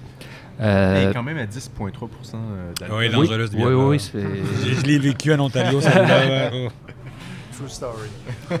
on- on, euh, oui. Donc, c'est vraiment assez délicieux. Mm. Ouais, c'est bon. Euh, on a euh, une mousse qui est quand même pas, pas trop volumineuse. Puis, au niveau de la texture, c'est très rond, c'est licoreux, un aspect crémeux. Il y a même aussi un petit côté gras, je trouve, un peu huileux, Ouais. probablement qui vient de la, des noisettes. noisette. Sinon, au niveau des saveurs, ben, c'est vraiment, je trouve, le chocolat noir qui, qui nous vient en premier. Euh, par la suite, on a les noisettes euh, qui embarquent euh, dans le party. C'est quelque chose qui n'est pas trop dominant au niveau de la noisette. Je trouve que c'est bien quelque chose qui vient s'équilibrer avec le chocolat. Ça me fait beaucoup penser un peu à certaines palettes de chocolat là, où tu as des, des- des noisettes à l'intérieur. Euh, puis bien sûr, il y a le bourbon là, qui est vraiment très présent. C'est, vraiment comme la deuxième vedette, là, je dirais, après les noisettes dans cette bière-là. Puis euh, le bourbon, ben, il vient tout avec sa complexité, euh, sa chaleur. Euh, on a des, notes boisées qui, qui, viennent avec ça, des notes de noyau, même un peu de tabac. Puis on dirait que ça apporte un petit côté peut-être sec à l'ensemble. je trouve le, le bourbon. Bref, pour moi, c'est vraiment une bière, je dirais, peut-être dessert, mais un dessert pas trop sucré. un dessert comme certains gâteaux euh, avec des truffes ou des choses comme ça. Puis euh, c'est quelque chose euh, que- qui est difficile de ne pas aimer, je pense. Là. Oh. Euh, Tout à fait d'accord. Le petit euh, 3 pack, euh, je trouve que c'est le cadeau parfait. euh, en bas de 20 euh, tu reçois ça à Noël. là, euh, tu vas faire bien des heureux. Mhm. Ouais. Ben, Ils vont sortir, euh, avec ça, c'est sûr. Ils sortent aussi, je crois, euh, en version grosse bouteille, euh, un trio comme ça Ouais. Ah oui, hein, en grosse bouteille. qui va venir. Euh, avant, avant- là, c'est spécial là, dans cet, euh, cet enregistrement-là. Habituellement, on enregistre deux épisodes, mais là, on en enregistre juste un. Ouais. Fait qu'on peut se permettre de boire un peu plus. J'aimerais ça que Léo t'aille en ouvrir une autre. Donc quoi? Je sais pas Euh, laquelle. l'extra la- bourbon. Essaye l'impérial extra bourbon. Puis. euh, Ah, c'est super bon. Moi qui n'ai pas un, un grand fan de Stout, euh, Ah non? Ça, c'est euh, c'est bon. Mais c'est drôle, je n'étais pas un grand fan de Stout. Hier, je, je vous ai envoyé une photo d'une que j'ai Oui, vue. c'est ça. La, la Baltique des Trois Mousquetaires. Puis, hey, c'est une lager. Oui. Hein? J'ai j'ai- j'ai fait le saut. Moi, j'ai fait connaître ça euh, du monde en Ontario des, des- euh, quand je suis allé à the Ontario Craft Association Marketplace à Niagara. Falls. Euh, j'ai fait goûter ça à des, à des brasseurs ontariens, puis on- ils ont capoté eux autres. euh. Ben, On a bu euh, peut-être 6 bouteilles de ça. C'est onctueux. le, le goût de chocolat, tu le retrouves bien. Il C'est c'est rond, pas trop. C'est une, c'est une belle réussite, ce- cette recette-là, honnêtement. c'est une belle place à aller voir euh, Beauregard aussi. C'est situé proche euh, de ma brasserie. Ça n'a rien à brasser, ouais. Puis il faut vérifier les, les heures d'ouverture. Je pense que c'est euh, seulement les samedis. euh, Euh, Puis- vendredi, samedi, oui, t'as raison. Puis, euh, il y a un petit salon de. Ils vous font dé- déguster les produits. Euh, C'est vraiment très beau. euh, des comptoirs en, en cuivre. Puis, euh, des belles installations. Ils ont même des choses euh, au niveau de la distillerie. Ouais. Donc, je pense qu'ils ont peut-être des projets. euh, Ben, clairement, niveau- ben oui. Mais de on ce avec eux autres, il y avait des projets. s'étaient- mais en Oui, fait, c'est- c'est- il s'appellerait pas comme ça, hein. savoir de- qu'est-ce qui, est- qu'est-ce qui est spécial, que- comme, puisque c'est la distillation, OK? Quand ils, en fait, ils font de la distillation, pas pour nécessairement faire un whisky, mais pour fortifier leur bière. Mais comme ils rajoutent de l'alcool fort dans leur bière, c'est c'est tellement incroyable. là. Ils doivent revendre ça à la SAC, Ouais. puis la racheter. Ah, Parce que dès qu'il y a de l'alcool euh, qui a été distillé, c'est la SAC qui Ah. euh, prend, prend le contrôle. c'est comme ça. hein, la Mais vie, c'est vraiment, euh, une belle place pour qu'on est allé là-bas. Ouais, c'est quand on était là, on avait j'étais là avec Léo, c'est là qu'on a fait l'entrevue, c'était super. L'impérial extra bourbon, là. hmm. Oui. Là-dessus, tu le- je veux dire, on, on est, une belle période froide là. de ce temps-ci. Fait que, on sait que les, les- toutes les bières grasses et, et, et- Ouais. et dark sont, sont vraiment très appréciées. Je- je- je- C'est le fun de les déguster back-à-back parce qu'on voit tout de suite les, les différences. Euh, on est plus euh, des saveurs de mélasse, euh, de caramel, de vanille. euh, le côté torréfié aussi qui est beaucoup plus présent. Fait que, euh, je- je- J'en essaye beaucoup. J'essaye tous les bières noires en ce moment. N'importe laquelle? Et j'en ai, j'en ai essayé une, puis pour pas nommer c'est qui, mais euh, au gâteau forêt noire. Ouais, ouais, et ouais. je- j'ai Ah ouais. j'ai trouvé ça sucrée et dégueulasse. mais j'essaye tout, parce que j'aime beaucoup ces- ce, ce style-là, surtout en ce moment. Mais. euh, C'est-tu mais- Léo qui t'a contaminé? Non, non, mais ça a tout le temps, ça a tout le temps été, ça a tout le temps été euh, un bon style de. Ouais, j'aime beaucoup, moi aussi. Moi, ce que j'ai beaucoup aimé en Ontario quand je suis allé, c'est le Flying Monkey. Ils ont fait une bière noire au café. Je pense qu'il était à 19,3. Puis, euh, 19.3. Ah ouais, c'était Ben hallucinant. là, tu vois, il y a une fortification là. là. ah non, puis il y avait Ah. le monde, euh, quand il y avait 10 bouteilles, puis c'est parti en 15 minutes, puis il a fallu qu'il amène d'autres bouteilles avec ça. Mais hier, là, Léo et Nelson, là, ils ont été euh, chez Messorem puis ils ont bu une bière secrète. Une Ouais. stout. Ouais. Secret. Un stout, excusez-moi. Ah oui, un stout. Un stout. stout. euh, en tout cas, il y a, il y a du bourbon, puis euh, est imperfect. en tout cas, il y a quelque chose comme ça, là. Est-ce qu'on sait quand ça sort? Je sais pas. il- On l'a pas dit encore. Il a- Ça s'en vient, Dans ça s'en trois vient semaines. bientôt. Mm. Fait que, ben oui, c'est ça. C'est notre, petit- notre, notre petit éditorial sur les, euh, les bières noires. les bières stars. Merci beaucoup pour ça, euh, Sébastien. plaisir. Donc là, on, on goûte la euh, Imperial Extra euh, Bourbon. Euh, Qu'est-ce que vous en pensez? Est-ce que vous avez goûté un petit peu? Est-ce que vous avez... euh, Moi, j'aime mieux la première, choco, euh, choco noisette. Ouais, plus, euh, avec le côté plus sucré. Peut-être là. un peu plus sucré, ouais. Ça me rejoint plus. euh, Qu'est-ce que j'attends? C'est- c'est- Ces bières-là, euh, c'est ça, tu sais, moi je suis tout le temps euh, dans, dans mes parties de famille le seul qui boit ce genre de bière-là à cause que tout le monde trouve ça dégueulasse, mais tu sais, tout le monde se demande pourquoi tu bois ça dans un petit verre et tu le sirotes de même, Ouais. tandis que tout le monde sont là avec Comme leur, pas le choix. leur- leur bière de même, puis t'es comme, oui, mais c'est bon, tu sais, pourquoi tu payes 20$ pour une bouteille comme ça ou tout ça? Mais parce que tu la dégustes, c'est du vin, c'est la même chose. C'est pour ça que tu parlais de la bière de luxe, là, Ah ouais. mais c'est la même chose, tu sais.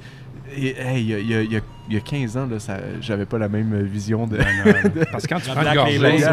Ah oui. quand tu prends une gorgée de ça, La ça, Black ça prend quasiment ton stout, ça. euh, 10 Ah ouais. secondes pour euh, l'oublier. Tu sais, Ben avant oui. de retomber dedans. Ouais, que- puis tu prends pas, pas besoin de prendre une grosse gorgée pour la goûter. Exact.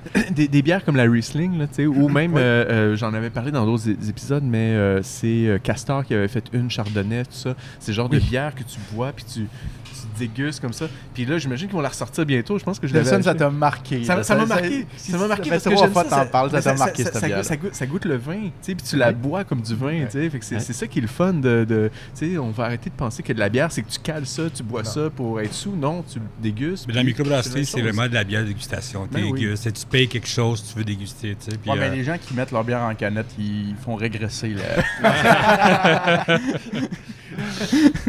Fait que on va continuer, euh, ben on va continuer à parler avec toi un petit peu. Ben on- euh, tu me parlais euh, en début d'émission, tu parlais de, du côté tonnelier qui allait se séparer euh, de ça. Donc c'est une nouvelle entreprise qui va se créer. C'est, disons, euh, oui, en fait, euh, je- les, les détails sont pas, euh, sont pas finaux. Puis de toute façon, je laisserai ça à, à Oli parce qu'il Oui. peut en parler un petit peu mieux que moi. Mais ouais, bref, on va continuer à faire beaucoup de bières C'est quand même no- notre créneau. Je ne peux pas dire notre seul créneau parce qu'on on fait, on fait d'autres types de bières. Mais tout, ce qui était, tout ce qui était fabrication de tonneaux, comme je disais, on a fait des petits tonneaux de, de 20 litres là, qui étaient des, des tests en fait en freine québécois. C'était une de nos, une de nos, une de nos idées au départ. Mais tout ce qui est ça, vente, réparation de tonneaux, c'est un service qu'on offrait là, quand même auprès des micros euh, depuis un an Ah ou deux oui, déjà. Ouais. Euh, puis ben, tout ce qui est ça, finalement, va, va, va être géré par euh, Olivier tout seul. là, puis ben, je- il pourra reparler de Ben la, oui, la c'est forme ça. juridique Ben oui. de l'entreprise parce que c'est pas, clair encore. Ça, ça évolue tellement vite, Matera. là. Quand, quand j'ai fait l'entrevue avec Hugues, là, il y a environ euh, quoi, 3-4 mois, là, c'était, on parlait de l'ouverture d'une, d'une fermenterie. Ouais, ouais, c'est encore On dans parlait de en sous-traiter la fabrication du mou. Exact, exact. Mais là, toi, t'es brasseur. Toi, toi, toi, sous-traiter la fabrication du mou, tu vas devenir. Tu vas troquer ta, ta veste. Assembleur, Tu vas, ouais. ouais, tu vas troquer ta veste de brasseur pour une veste d'assembleur. Oui, exact. Euh, ben, que- comme j'expliquais, euh, je, je- je finis par ne pas brasser tant que ça, là, et, euh, étant donné qu'on fait du brassage à contrat. Euh, reste que, mettons, dans notre, notre, notre plan idéal, c'est ça, c'est qu'on fait, on fait sous-traiter du mou chez une autre brasserie, puis bon, on l'amène dans notre futur local. Puis nous, on fait fermenter, exact, puis on, on assemble ensuite. Euh, on est déjà en contact, ben, je veux dire, on a plein d'amis dans, le milieu brassicole. Ce qui serait, ce que, ce que moi j'envisage en tout cas, c'est d'aller brasser évidemment avec les brasseurs euh, sur place, puis moi de, ramener le, mou non fermenté euh, à la brasserie. Euh, fait que j'espère pouvoir euh, continuer à brasser, en tout cas euh, mettre la main à la pâte le plus possible, parce que c'est vraiment quelque chose qui manque. Moi, je, brassais beaucoup quand j'étais je, brassais amateur, disons, c'est moi qui brassais euh, plus que les autres. Et là, j'ai- j'ai j'ai pu, je suis de moins en moins en contact, en fait, là, avec, euh, avec, Avec le, tout ça. avec le grain, les Ouais. houblons et tout. Là, fait que euh, j'ai bien hâte de. Euh, je, vais te poser la, la- la question de base, Oui. mais euh, puis euh, d'où vient le, le nom de Matera? Comment c'est comment c'est arrivé tout ça? C'est écrit écrit sur notre canette. petite Ah, il est écrit sa canette. Mais oui. Ben. Mais bref, euh, pour faire une histoire courte, c'est un assemblage. euh, c'est un jeu de mots qu'on voulait déjà faire avec assemblage. Mais c'est deux Attends, mots. je je vais Ben, vas-y, vas-y. Matera, c'est l'assemblage des mots latins materia, matière, et mater, cité mère. C'est aussi la confluence des deux passions, la fabrication de bières artisanales et l'urbanité montréalaise dans tout son excentrisme et son effervescence. C'est tellement hipster, man. tellement hipster. Vous dites que je suis poète? oui, clairement. hein. C'est-tu Émile Nelligan qui l'a écrit? C'est moi, en fait. Ouais. Euh, non, mais c'est que on- notre, euh, notre nom, ça a été toute une, toute une épopée, là, trouver un nom qui nous, bon, qui nous représentait. On voulait pas. On voulait pas nécessairement y aller avec le nom d'une ville ou, bon, euh, Brasserie Ah ouais. du Vieux-Montréal, ou ça existe Ouais. déjà, Brasserie montréalaise, puis tout. Fait que, bref, trouver un nom, ça a été euh, tout un. euh, C'est quelque chose, hein? Oui, quand même. C'est quelque chose en même temps, faut pas trop s'en faire dans le sens où ben, ça dépend toujours ce que, ce que tu Ouais. lis, là, mais il y a des gens qui disent ben, ton nom est pas si important parce que au final, c'est l'image que tu projettes puis tout. Euh, D'autres qui disent ben, ton nom, ça va te suivre quand même toute, toute la durée de, de vie de ton entreprise. Mais bref, nous, au départ, voilà, on voulait beaucoup euh, focuser sur le- les tonneaux, euh, les barriques et bon, la, la réparation, la construction. Donc, c'est pour ça que materia, euh, en fait, ça veut dire matière première, mais ça veut aussi dire bois et tout ça, fait en latin. Donc, ça nous parlait beaucoup. Et mater, finalement, ça veut dire euh, cité-mère ou bon, métropole. Fait que ça, Ah, ayant une identité, bon, montréalaise à tout le moins sur nos produits réguliers, Tam Tam, La Fontaine, Réal pour Montréal, euh, ça, ça- ça nous parlait pas mal. Comment, ça- comment ça- travaillez-vous la, la- la communication, l'identité visuelle, puis tout, euh, tout ça? Est-ce que c'est en gang ou est-ce qu'il y a quelqu'un d'attitré dans la gang qui s'occupe vraiment de ça? C'est plutôt Ranco qui s'occupe euh, marketing et réseaux sociaux. Reste que pour la plupart des noms puis des euh, ben, même du visuel, c'est souvent une, on fait ça en équipe. Une là, puis de gang. ouais, exact. puis on, on pitch nos idées à, comme je disais, à, à Chris, qui, qui lui ensuite de ça nous pond une image ou un, un concept. là. puis ensuite de ça, ben, c'est beaucoup de back and forth. Là, finalement, Mhm. On- ah oui, si, mais peut-être plus. euh, par exemple, là, la, la pêche miraculeuse, au départ, euh, c'est un exemple con- un peu con, mais le, le monsieur avait comme pas l'air si content que ça sur le dessin initial. On était comme, ben, euh, peut-être qu'il pourrait avoir l'air un petit peu plus joyeux Ouais. ou plus, tu sais, euh, parce que c'était un peu le, le- le pêcheur un peu. Mais tu sais, pour, faire un lien par rapport à ça sur la couverture de- du livre Recette de bière et industrie brassicole 2019, euh, Simon Bossé nous avait présenté un personnage. Euh, au début, il nous avait fait des croquis. Il nous est arrivé avec un premier euh, final, un petit peu, puis on trouvait que le gars avait de l'air d'un jock de football qui est là, peinturé la face, puis qui est là, qui crie, puis Ah ouais, comme, ça, ouais. ça ressemble pas à... Il avait l'air trop trash. Il avait un- l'air trop Il avait trash, le tatou il de, avait, ba- de baron, tu sais, le B de baron, mais d'en face. Ouais, ouais, en ouais. Fait que là, Bon c'était- un football, euh, c'était un fan de football qui, qui C'est un douchebag, man. C'est un douchebag. On va le dire, les vrais Ils ont les, les mots. Fait que là, il dit, ce serait le fun qui ressemble plus à un brasseur hipster, là, genre. Fait qu'il a mis une casquette, il a mis une barbe. et, une, et une chemise euh, Il a quand même mis comme des, euh, un, un truc de raton laveur. C'est Ben, la c'est casquette peut-être qui fait l'ombre de la casquette, ouais. Fait que pour, euh, pour en revenir à ça, euh, euh, j'ai demandé à la gang de Peluso, le, le- le conseiller, que je me rappelle pas son nom, de nous sortir une bière euh, qui faisait partie du livre, mais euh, il nous a amené une bière de Matera, euh, qui est une collaboration avec Avant-Garde. Avec nos bons Et- amis d'avant-garde. Euh, oui, euh, Nara- Très belle brasserie, en Narange. plus, hein. Ben, Qui est des une- amis de Schlag. Ouais, c'est Ben, ça, c'est des ça, anciens, c'est ça, euh, exactement. des anciens Fait collègues que de à l'orange affiné en foudre. Euh, alors, c'est ça qu'on goûte présentement. est, est nouvelle, c'est ça? Ça vient de. En fait, c'est- tout, tout nouveau depuis 2-3 jours sur les tablettes, je pense. Ah. Euh, c'est la deuxième, en fait. On avait sorti la bricolage avec les gars d'avant-garde, euh, merci, Mais- euh, mais, cet, cet hiver, euh, cet euh, ce printemps, pardon.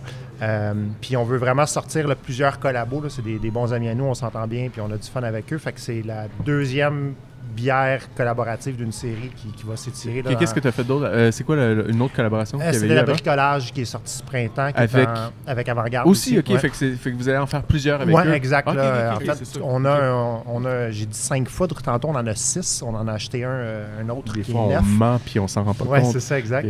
Euh, donc, c'est un foudre neuf. Il n'y avait jamais rien eu. En fait, il était utilisé pour un, pour un démo, là, si on veut. Et puis, on, donc, on l'a acheté, puis on l'a mis en résidence résidence euh, chez, euh, chez Avant-Garde, en fait. OK. Fait qu'en fait, la plupart des, des- des bières qui vont sortir de ces, de ces collabos-là vont, vont- vont vieillir dans ce foudre-là. Et puis, ben, si je peux parler un petit peu de cette bière-là, Ben oui, ben, c'est s'il le fun parce que c'est euh, c'est une recette. On voulait faire une stout. En fait, bon, foudre neuf, ça donne quand même des tanins, ça donne quand même du caractère. Il n'y a jamais eu de vin, fait que tout ce qui, ça peut être très goûteux. Fait qu'on a fait un, on s'est dit qu'on allait faire une bière euh, noire qui est capable de prendre un peu de, un peu de barrique. Euh, on voulait pas faire une grosse stout euh, riche et trop intense. Fait qu'on est sur quelque chose à 6,5% d'alcool. Ce qui est le fun, c'est que, ben, comme j'expliquais, le, le- le foudre amène des, euh, une, certain- une certaine sécheresse, amène des tanins. Oui. Euh, on a rajouté un petit peu de lactose pour justement arrondir les tanins. Puis ça reste, ben, ça, ça- ça- ça fait en fait une, une bière quand même digeste qui a de la- de l'équilibre, encore une fois. Je, peux- je parle Est-ce que vous le dites mais- sur la canette? Vous avez mis de la lactose? Oui, il Ouais, est écrit. ouais. On n'a pas le choix, je pense. Oui, Ouais, avoir des gaz, Ouais, moi, ouais, tantôt, c'est là.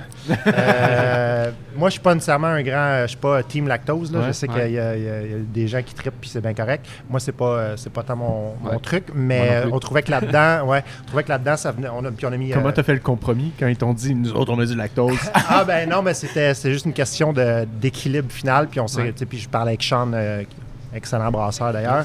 Et puis euh, on se disait que justement avec les tanins, euh, bon du bois, que ça serait le fun d'avoir. euh, puis franchement, on n'a vraiment pas mis beaucoup de lactose. Là, vous pouvez le voir, vous pouvez Ouais. le goûter. Là, Ouais, ça fait non, juste arrondir un petit peu.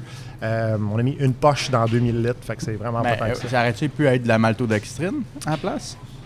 Ça aurait pu, mais je. Pas fan. Il y a pas ouais, non, fan. en fait, puis, puis, ouais, c'est ça. Puis, euh, je trouve que le lactose est plus. euh, Soyez. Ouais, en fait, oui. C'est vrai, il donne plus de, de- de texture. Ouais. Mais tu fri- vous fricotez beaucoup avec euh, les gens d'avant-garde. Est-ce que ce serait peut-être eux qui feraient le mou de, la- votre fermenterie? Ben, c'est. Oh! Détective en- ouais, Maxime! oui, oui, Mais on fait des Inspecteur liens, Gadget. on parle, on Inspecteur Gadget. Ben, ben, en fait, oui, entre autres, là. on- euh, puis, euh, je veux dire, je ne vais pas parler de leurs finances, là, avant-garde, mais, euh, tu sais, brasserie en... Mais pourquoi pas? J'ai les chiffres ici, là, justement. mais euh, non, c'est juste que c'est- c'est- c'est- ça peut être le fun pour eux parce que c'est une façon de rentabiliser l'équipement. Oui, oui. Euh, Puis nous, ça fait notre affaire. Eux, ça fait leur affaire. Je veux dire, c'est c'est, euh, 5-6 heures de, de- de brassage. Ça occupe pas de place dans leur cuve. Nous, on À côté d'Hochelag. mou, À côté d'Hochelag, ouais. Sauf que la- nous, on n'amènerait pas le, mou à Hochelag. On amènerait ça euh, dans notre futur local. là. Ok. On- Rapidement, comment, comment on collabore? Comment on fait une collaboration? T'sais, là, vous êtes rencontrés, vous dites, hey, on va travailler ensemble pour quelque chose. Oui, OK. On pitch les idées. Comment on s'entend?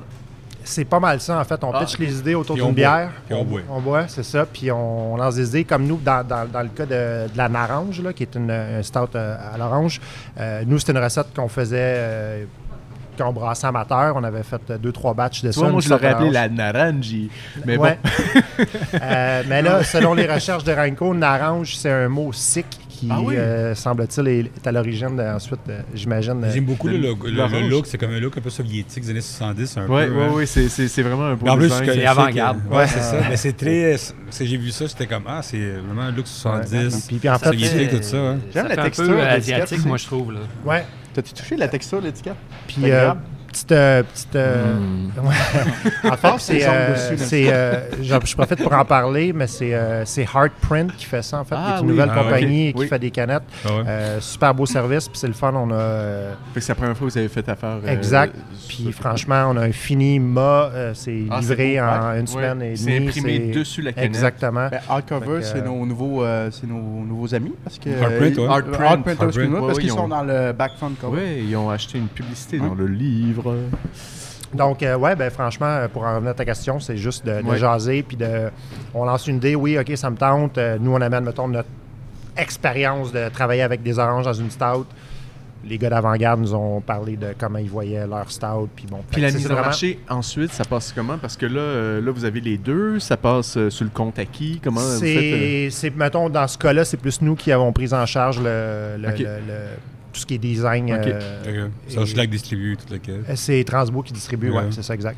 Euh, puis, euh, ben voilà, tu sais, on a, on a fait affaire, en fait, on voulait se différencier un petit peu de notre image à nous euh, et de l'image d'avant-garde. Fait qu'on est allé, comme vous pouvez voir, là, sur quelque chose d'un petit peu plus euh, simple et Oui. plus épuré, là, disons. Là.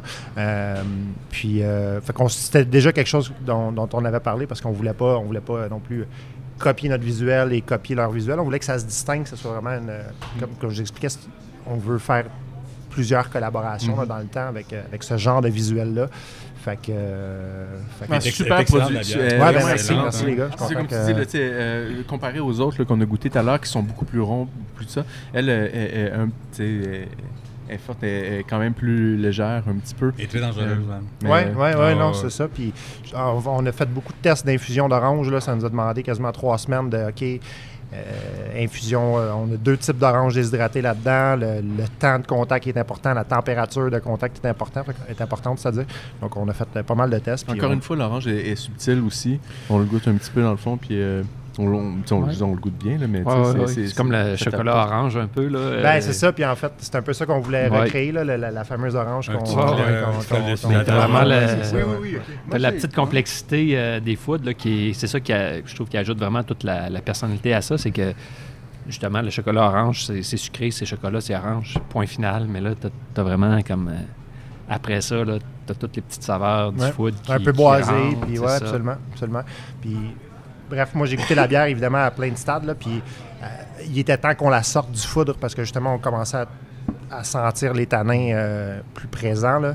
Euh, fait que on l'a sorti, on a fait macérer euh, Mais sur quand des tu parles de tanin, c'est pas euh, tanin, c'est pas quelque chose associé au vin. Là, tu parles de barrique qui est comme qui n'a Ah. pas contenu de vin. Ouais, en fait, les tanins, ben, il y en a dans les pots de raisin, donc souvent Oui. c'est associé au vin, mais il y en a aussi dans le bois. Fait que tout ce qui vieillit en barrique finit par, par tirer des, des tanins. C'est une molécule finalement là, de- du bois.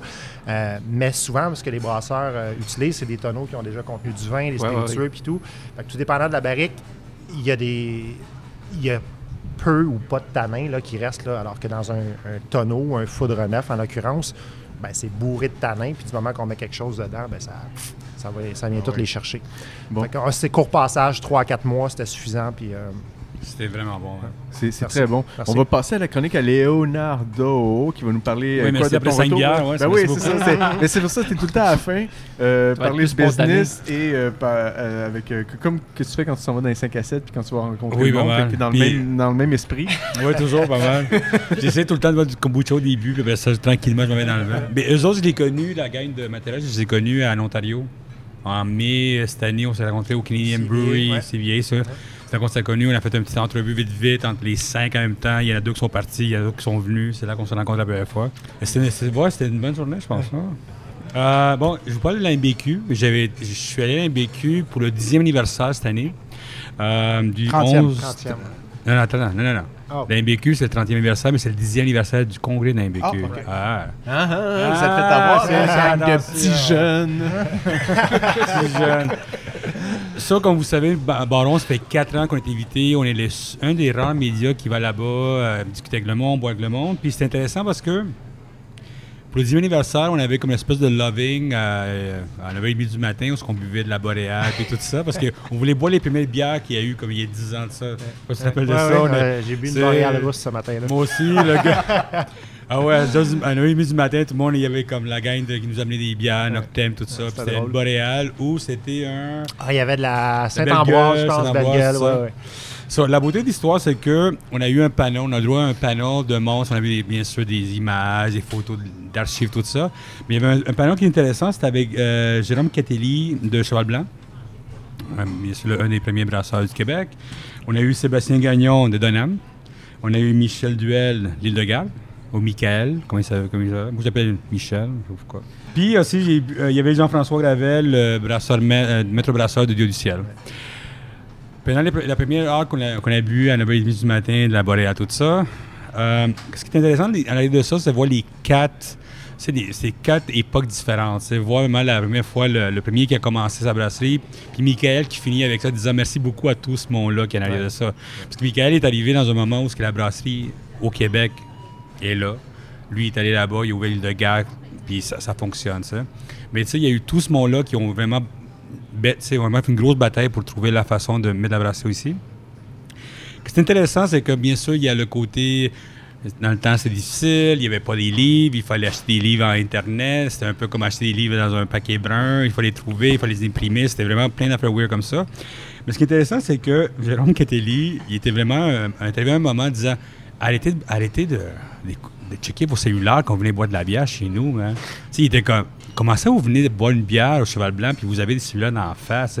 Arrêtez de prendre des photos, c'est bière, buvez une bière, parlez avec le monde, puis arrêtez ça. Puis il est tanné des Facebook, tout ça, puis il comme- tout le monde était comme, ouais, c'est une joke de vieux, puis tout le monde est comme, non, tout le monde est comme, Ok, boomer. non, mais, non, mais tout le monde était comme, venez chez nous boire de la bière, puis triper en gang, c'était intéressant.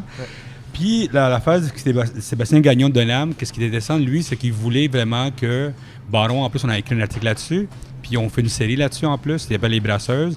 Il veut plus de femmes dans la, dans la microbrasserie. Lui, c'est un gars qui se dit vraiment, il faut qu'il y ait plus de femmes, il faut qu'il y ait plus de monde, il faut un échange là-dessus. Le, le parti de saucisse, il faut que ça arrête ça, sais.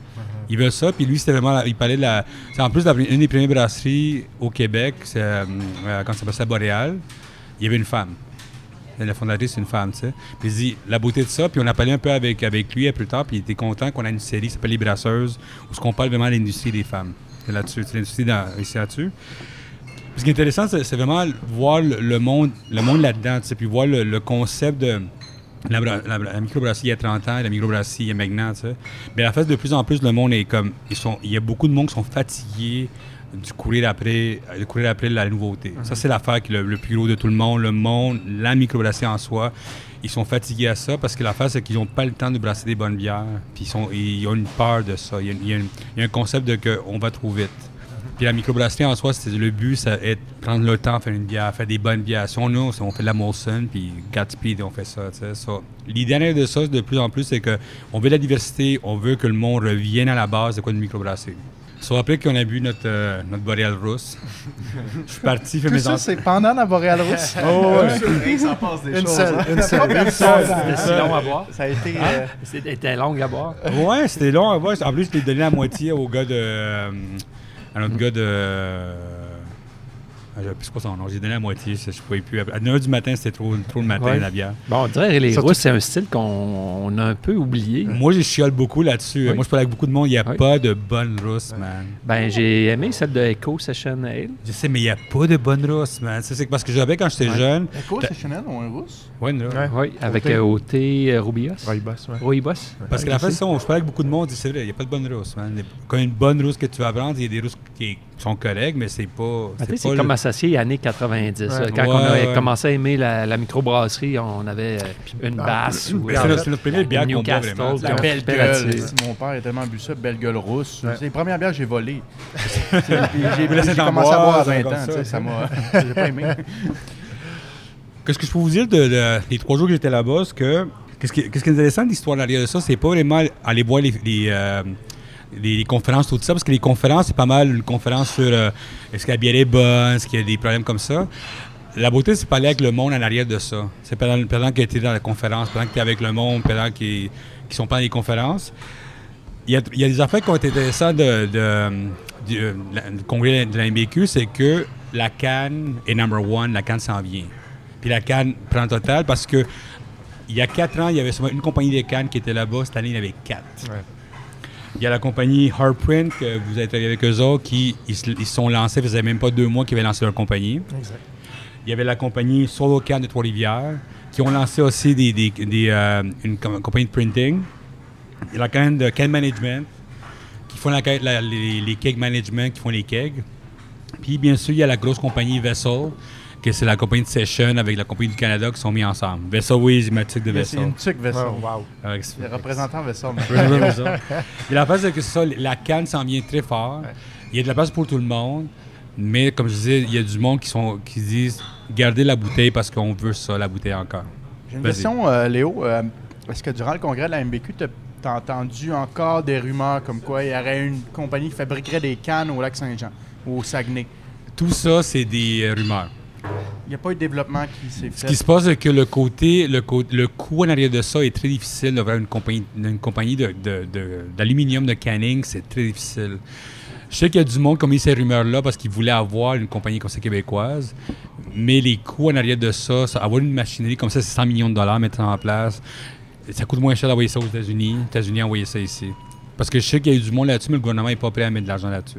Oui, il y, a eu des, des- il y a eu des études là-dessus, il y a eu plein d'affaires, mais ça ne marche pas. Faut- il faudrait qu'on. on- on- il faudrait tout- comprendre. Hein? Mais, mais l'affaire, c'est que ce qui On s'en a vient. l'électricité, on a l'aluminium, mais Ouais. ça marche pas. Mais c'est de la c'est la vente. commentaire. C'est Ouais, complètement fou. Mais la, la- la- la- en plus, le, le histoire, je comprends pas non plus là-dessus, c'est que dans, l'année prochaine, on va en connaître du vin. De plus en plus.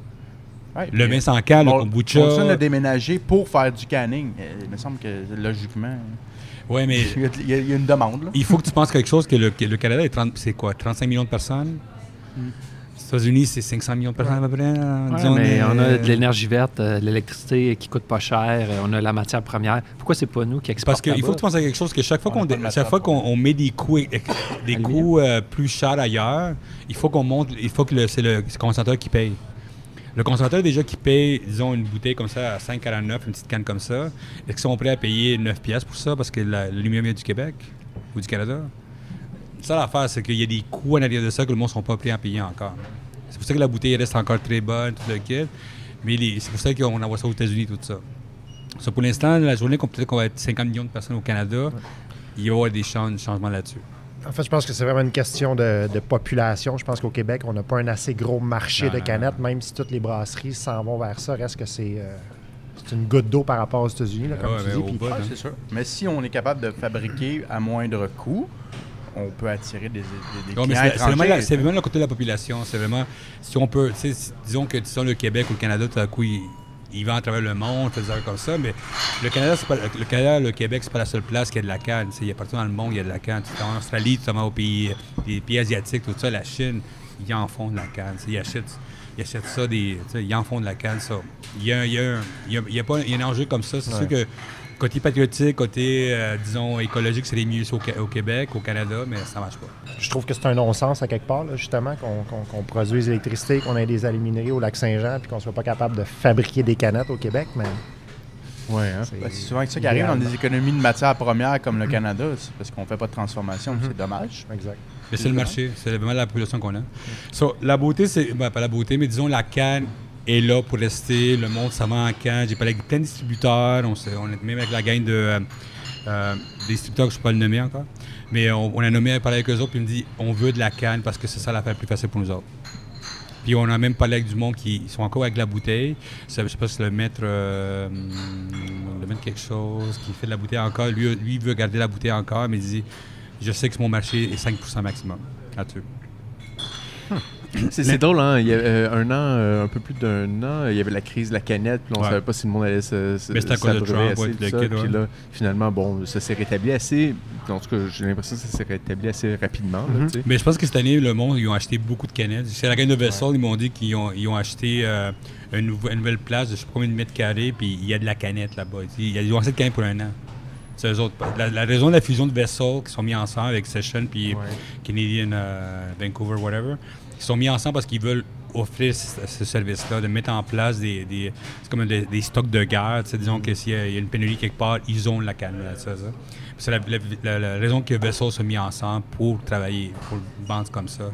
Ça, mais la démarche est là. Dans, dans pas long, vous allez plus voir des bouteilles. Vraiment, c'est très rare, des bouteilles. Mais même le vin, quand je rencontre, je suis allé en Ontario, il y a une compagnie qui font du vin en canne. Puis ça se vend au bout de le monde. Il y a une Ouais. habitude qui se fait. Puis le monde s'habitue, c'est un peu plus comme la bière. C'est Le monde était comme, on peut pas ouvrir une bière noire avec, avec la, la canne. Ça s'en Ouais. vient. Ben, il y a un, y a côté pratique, tu sais, comme euh, une petite canette, là, une bouteille de vin, c'est- c'est tout seul, c'est difficile à boire. Ouais. Une petite canette, là, c'est c'est moins, moins pesant à monter en haut du Absolument. Mont Washington. Ben, par exemple, ouais, c'est exemple. Tout à fait, non, mais c'est ça. en haut, là. Je pourrais avoir cinq bouteilles en arrière de moi, cinq cannes, cling. content.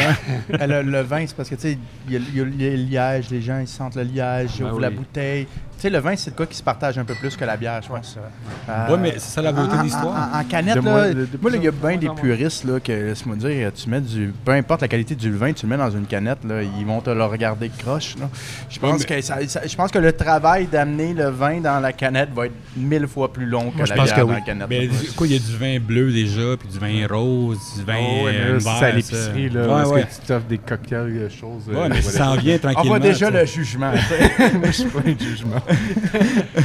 Ce qui est intéressant de, de l'IMBQ, c'est pas le côté des conférences, comme je disais au début, c'est vraiment parler avec des brasseurs puis voir la réalité, qu'est-ce qui se passe dans de ça. Comme je parlais avec euh, Sébastien Gagnon de Donham. Puis on est, je suis allé voir Bateau Nuit, à Québec. On est allé boire, il y avait un lancement là-bas.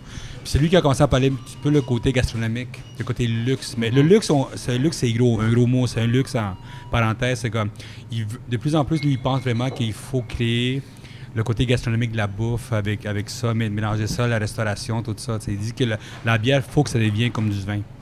Oui. Puis il dit, il faut parce que c'est comme ça que tu vas garder ça en bouteille. Puis la canne, c'est triste, mais la canne, c'est parce que c'est une consommation qu'on va importer, on prend une cage de 6, on s'en va boire là-bas. Mais je pense que la bouteille, en plus en plus, ça va être le plus le côté respectable de la, la bière, d'avoir une belle bouteille, tu sais, à l'arrière de Parce qu'il y a tellement de travail euh, des fois qui se fait euh, au travers d'une bière. Tu sais, c'est le, le barricage, les levures, euh, le houblonnage, euh, c'est tout un art. Puis je pense qu'au niveau du vin, c'est un peu la même chose. Ouais. Même euh, au niveau de la bière, c'est peut-être encore plus compliqué, je sais pas, mais le raisin, la- le vin, c'est peut-être encore plus euh, relié aux fruits, la qualité du fruit, tandis que la bière, euh, c'est vraiment la créativité, la patience, la- les assemblages. euh, Mais, mais une des raisons qu'on a fait le livre au début, quand, euh, quand et moi, on a commencé à parler du livre, c'est vraiment qu'on voulait fa- faire comprendre au monde la difficulté de faire une bière. Puis, tu sais, La quand le monde. Ouais, puis que le monde chialait, ah, ta bière, c'est de la merde ou la- whatever. Je dis, non, non, mais Ah, il y a un travail non, tout ça, tu sais. Comme lui, tu sais, il met ses sous-blonds différents, ses affaires comme ça. Il fait tu sais, c'est c'est un an et demi comme la gaine de pony, Ah tu sais. ouais. So, on voulait vraiment penser à ça. Puis le, le fait que le gars de Donham m'a fait parler de ça, tu sais, de, de penser à ces affaires-là, je pense que c'est important de voir ça. Oui. Puis à chaque bière, euh, comme le vin, tu as des bouteilles pour chaque occasion. hein. le, le repas du soir du lundi ou le, le party euh, de 40 ans ou euh, le, le party du jour de l'an. La bière, c'est l'année pareil. Tu as des occasions Ouais. pour chaque, euh, chaque type de bière. Mais l'année prochaine, je sais qu'il y, a il y a du monde qui ont discuté de, de faire des, des, pas- des pastilles comme à, à la sac, où ce qu'on va, dépendant de la bouffe que tu fais, tout ça. C'est l'affaire qui s'en vient de plus en plus. Euh, nous autres, je sais qu'on on a, on a des amis, nous autres, euh, du festival à Floride, euh, festival de marketing là-bas, de bière et euh, travel euh, tourism. Puis bon, de plus en plus, ils parlent de ça. Ils parlent de comment faire que le monde fasse du tourisme avec ça. Ça s'en vient ça. Euh, L'autre affaire qui est intéressant, c'est qu'il y a beaucoup de monde qui veut faire, des fusions avec d'autres euh, avec d'autres brasseries. C'est quelque chose que de plus en plus on parle. J'ai eu une discussion avec quelques brasseurs là-dedans, puis ils veulent de plus en plus se mettre ensemble pour commencer à vendre de la bière ensemble et même sortir de, disons, des places comme Schlag, whatever, mais créer leur propre euh, coopérative. Donc, on en connaît un petit peu avec la- gang de Vagabonds, font tout ça. Ça, de plus en plus, s'en vient dans ce coin-là. Euh, L'autre qui s'en vient, c'est que Baron, nous autres, on a dit ça, parce que Baron vient de lancer une, euh, un, comment ça un, infolette d'affaires, où ce qu'on parlait avec des détaillants cette année de, tout ce qui se passe à travers les détaillants, euh, avec la MBQ, la MDQ, euh, la DSQ, tout ça. Puis on a commencé à parler avec beaucoup de détaillants pour savoir comment vendre et comment mieux travailler avec ça. Puis je pense que une des affaires qu'on a reçues de beaucoup de feedback en de ça, c'est qu'il manque beaucoup d'informations pour les détaillants. Il manque beaucoup d'informations pour les brasseurs, de savoir comment mieux vendre avec les, euh, avec les places qui sont là-dedans. Puis je pense qu'ils sont intéressés à savoir qu'est-ce qu'on peut faire mieux pour les autres. Puis là-dessus, pas mal ça, ça a été ça, le MBQ. Il y a eu plein de choses, il faut venir lire notre, euh, notre site. Puis on a fait une entrevue avec monsieur, je prononce très mal son nom, avec pas, monsieur fais-le pas. Arin Theorlog, maître Ah, de bien fait. Borg Brugus. C'est un brasseur d'Islande Oui, oui. qui nous a parlé un petit peu de, de comment l'Islande, il y a 300 000 personnes là-bas, puis il y a 30 brasseries. Attends, la, la brasserie, c'est pas la brasserie qui faisait l'excellente bière non, non, non, euh, pas, pas- pas Ok. du caca de mouton, non, non. Ouais. Mais le gars Ah, cette bière-là, oh, est hallucinant. Mais ce gars-là, il nous m'a parlé un petit peu de l'Islande, de comment ça va la brasserie là-bas. Ouais. Ils sont 300 000 personnes, puis il y a 30 brasseries là-bas. C'est Quand même, hein? Quand même, tu sais. c'est moins pire que Sutton. Ils sont 3000 puis ils ont deux brasseries, c'est la même rue. Qu'est-ce qui est particulier, c'est Eux, ils aiment la bière. c'est la bière est, est tellement chère aussi, tellement Ben, taxée. il faut qu'il amène euh, tout. Tu sais, Il n'y a pas de doublon là-bas, ça faut qu'il Ouais. amène du doublon. Ouais, Il ouais. n'y a pas de grain, il faut qu'il amène du grain. C'est, tout est est Il y a extrêmement rien cher. qui pousse là-bas. Le houblon Non. ne peut pas pousser là-bas. À part, pays petits nordique, fruits. euh, À part les petits nordique, fruits. les C'est petits pas qu'ils font des bières noires. Mais il me disait, lui, que- Ils n'ont pas de mal, ils font des- juste des bières avec bien ben du mal. mais lui, ce qu'il me disait, qu'il était inspiré beaucoup du Québec parce que pour eux autres, il y avait la température était pareil pas mal dans ce coin-là. Il disait même qu'il faisait plus chaud qu'ici au Québec parce Ouais, que. ils ont le Gulf Stream. Ah, il disait, mais c'est quoi cette affaire-là au Québec? Il fait bien trop froid ici. Mais il me disait qu'eux autres, ils viennent souvent au Québec pour voir qu'est-ce qui se passe au Québec, la bière, comment elle est faite, tout ça. Puis euh, je sais que dans notre prochain livre, en 2020, il est avec nous autres parce qu'il veut embarquer dans notre livre. Cool. So that's it. Puis, euh, Merci, Léo. On va, on va le contacter. Mais merci. Hey, euh, mine de rien, c'est comme le plus long épisode des prétentieux euh, de l'histoire. C'est bien correct. C'est parce que ça faisait longtemps qu'on s'était parlé. Ben Ça fait longtemps qu'on a ça. pas Puis on parlé. a des bons sujets, c'est le fun, c'est le fun. On n'a même Euh, pas parlé de l'Ontario en plus. On n'a pas parlé de l'Ontario en plus. Euh, euh, juste pour dire, pendant que tu parlais, j'ai continué à boire euh, le trio des, euh, des beaux regards. Donc, euh, on a goûté à la, quoi, la, la Porter Baltic Bourbon euh, entre-temps. Euh, Est-ce que vous avez des commentaires ou euh, vous avez oublié euh, déjà? C'est dangereux, déjà, cette bière-là. Deux bières de 10 Personnellement, pour moi, celle-là, c'est celle qui est la, la plus sucrée du trio. Ouais. Euh, Ah ouais. Même que celle de Choco. euh, Quelque Ouais, chose, euh, pour moi, qui, qui me rejoint moins, je dirais. Euh, mais c'est vraiment dans le dessert, par contre. Là, euh, tu sers ça à n'importe quel... euh, après le souper, là, euh, Ah, oui, un dessert liquide, euh, c'est winner. Euh, on termine, on, on va terminer l'épisode parce que. Arrêtez de checker au cellulaire Arrêtez de checker nos cellulaires. quand vous buvez de la bière. Ah, ok, ok, ça c'est ça, c'est la. le conseil de Jérôme, Jérôme. Jérôme blanc. Arrêtez ça. Vite, vite, ben, euh, juste pour faire un petit, euh, une petite fermeture rapide euh, avant de peut-être dire euh, au revoir à William, là, mais je l'ai jamais fait dans chacun des épisodes, mais dire qui fait quoi dans, dans le podcast. Donc, je vais juste mentionner Maxime, comme quoi que il est à la recherche puis à la post-prod, c'est lui qui fait le montage et c'est lui qui fait Merci. le petit document de recherche des invités qu'on reçoit. Donc, merci. Puis à la technique au son, ben, c'est moi. Fait avec mon petit bidule, j'ajuste le son le plus mieux que je peux. Euh, avec les invités tout le temps, il y a Léo, euh, il y a Sébastien, merci d'être là. euh, Léo, il fait, un, il fait un travail de dépistage aussi, c'est souvent lui, comme là, Matera, c'est lui.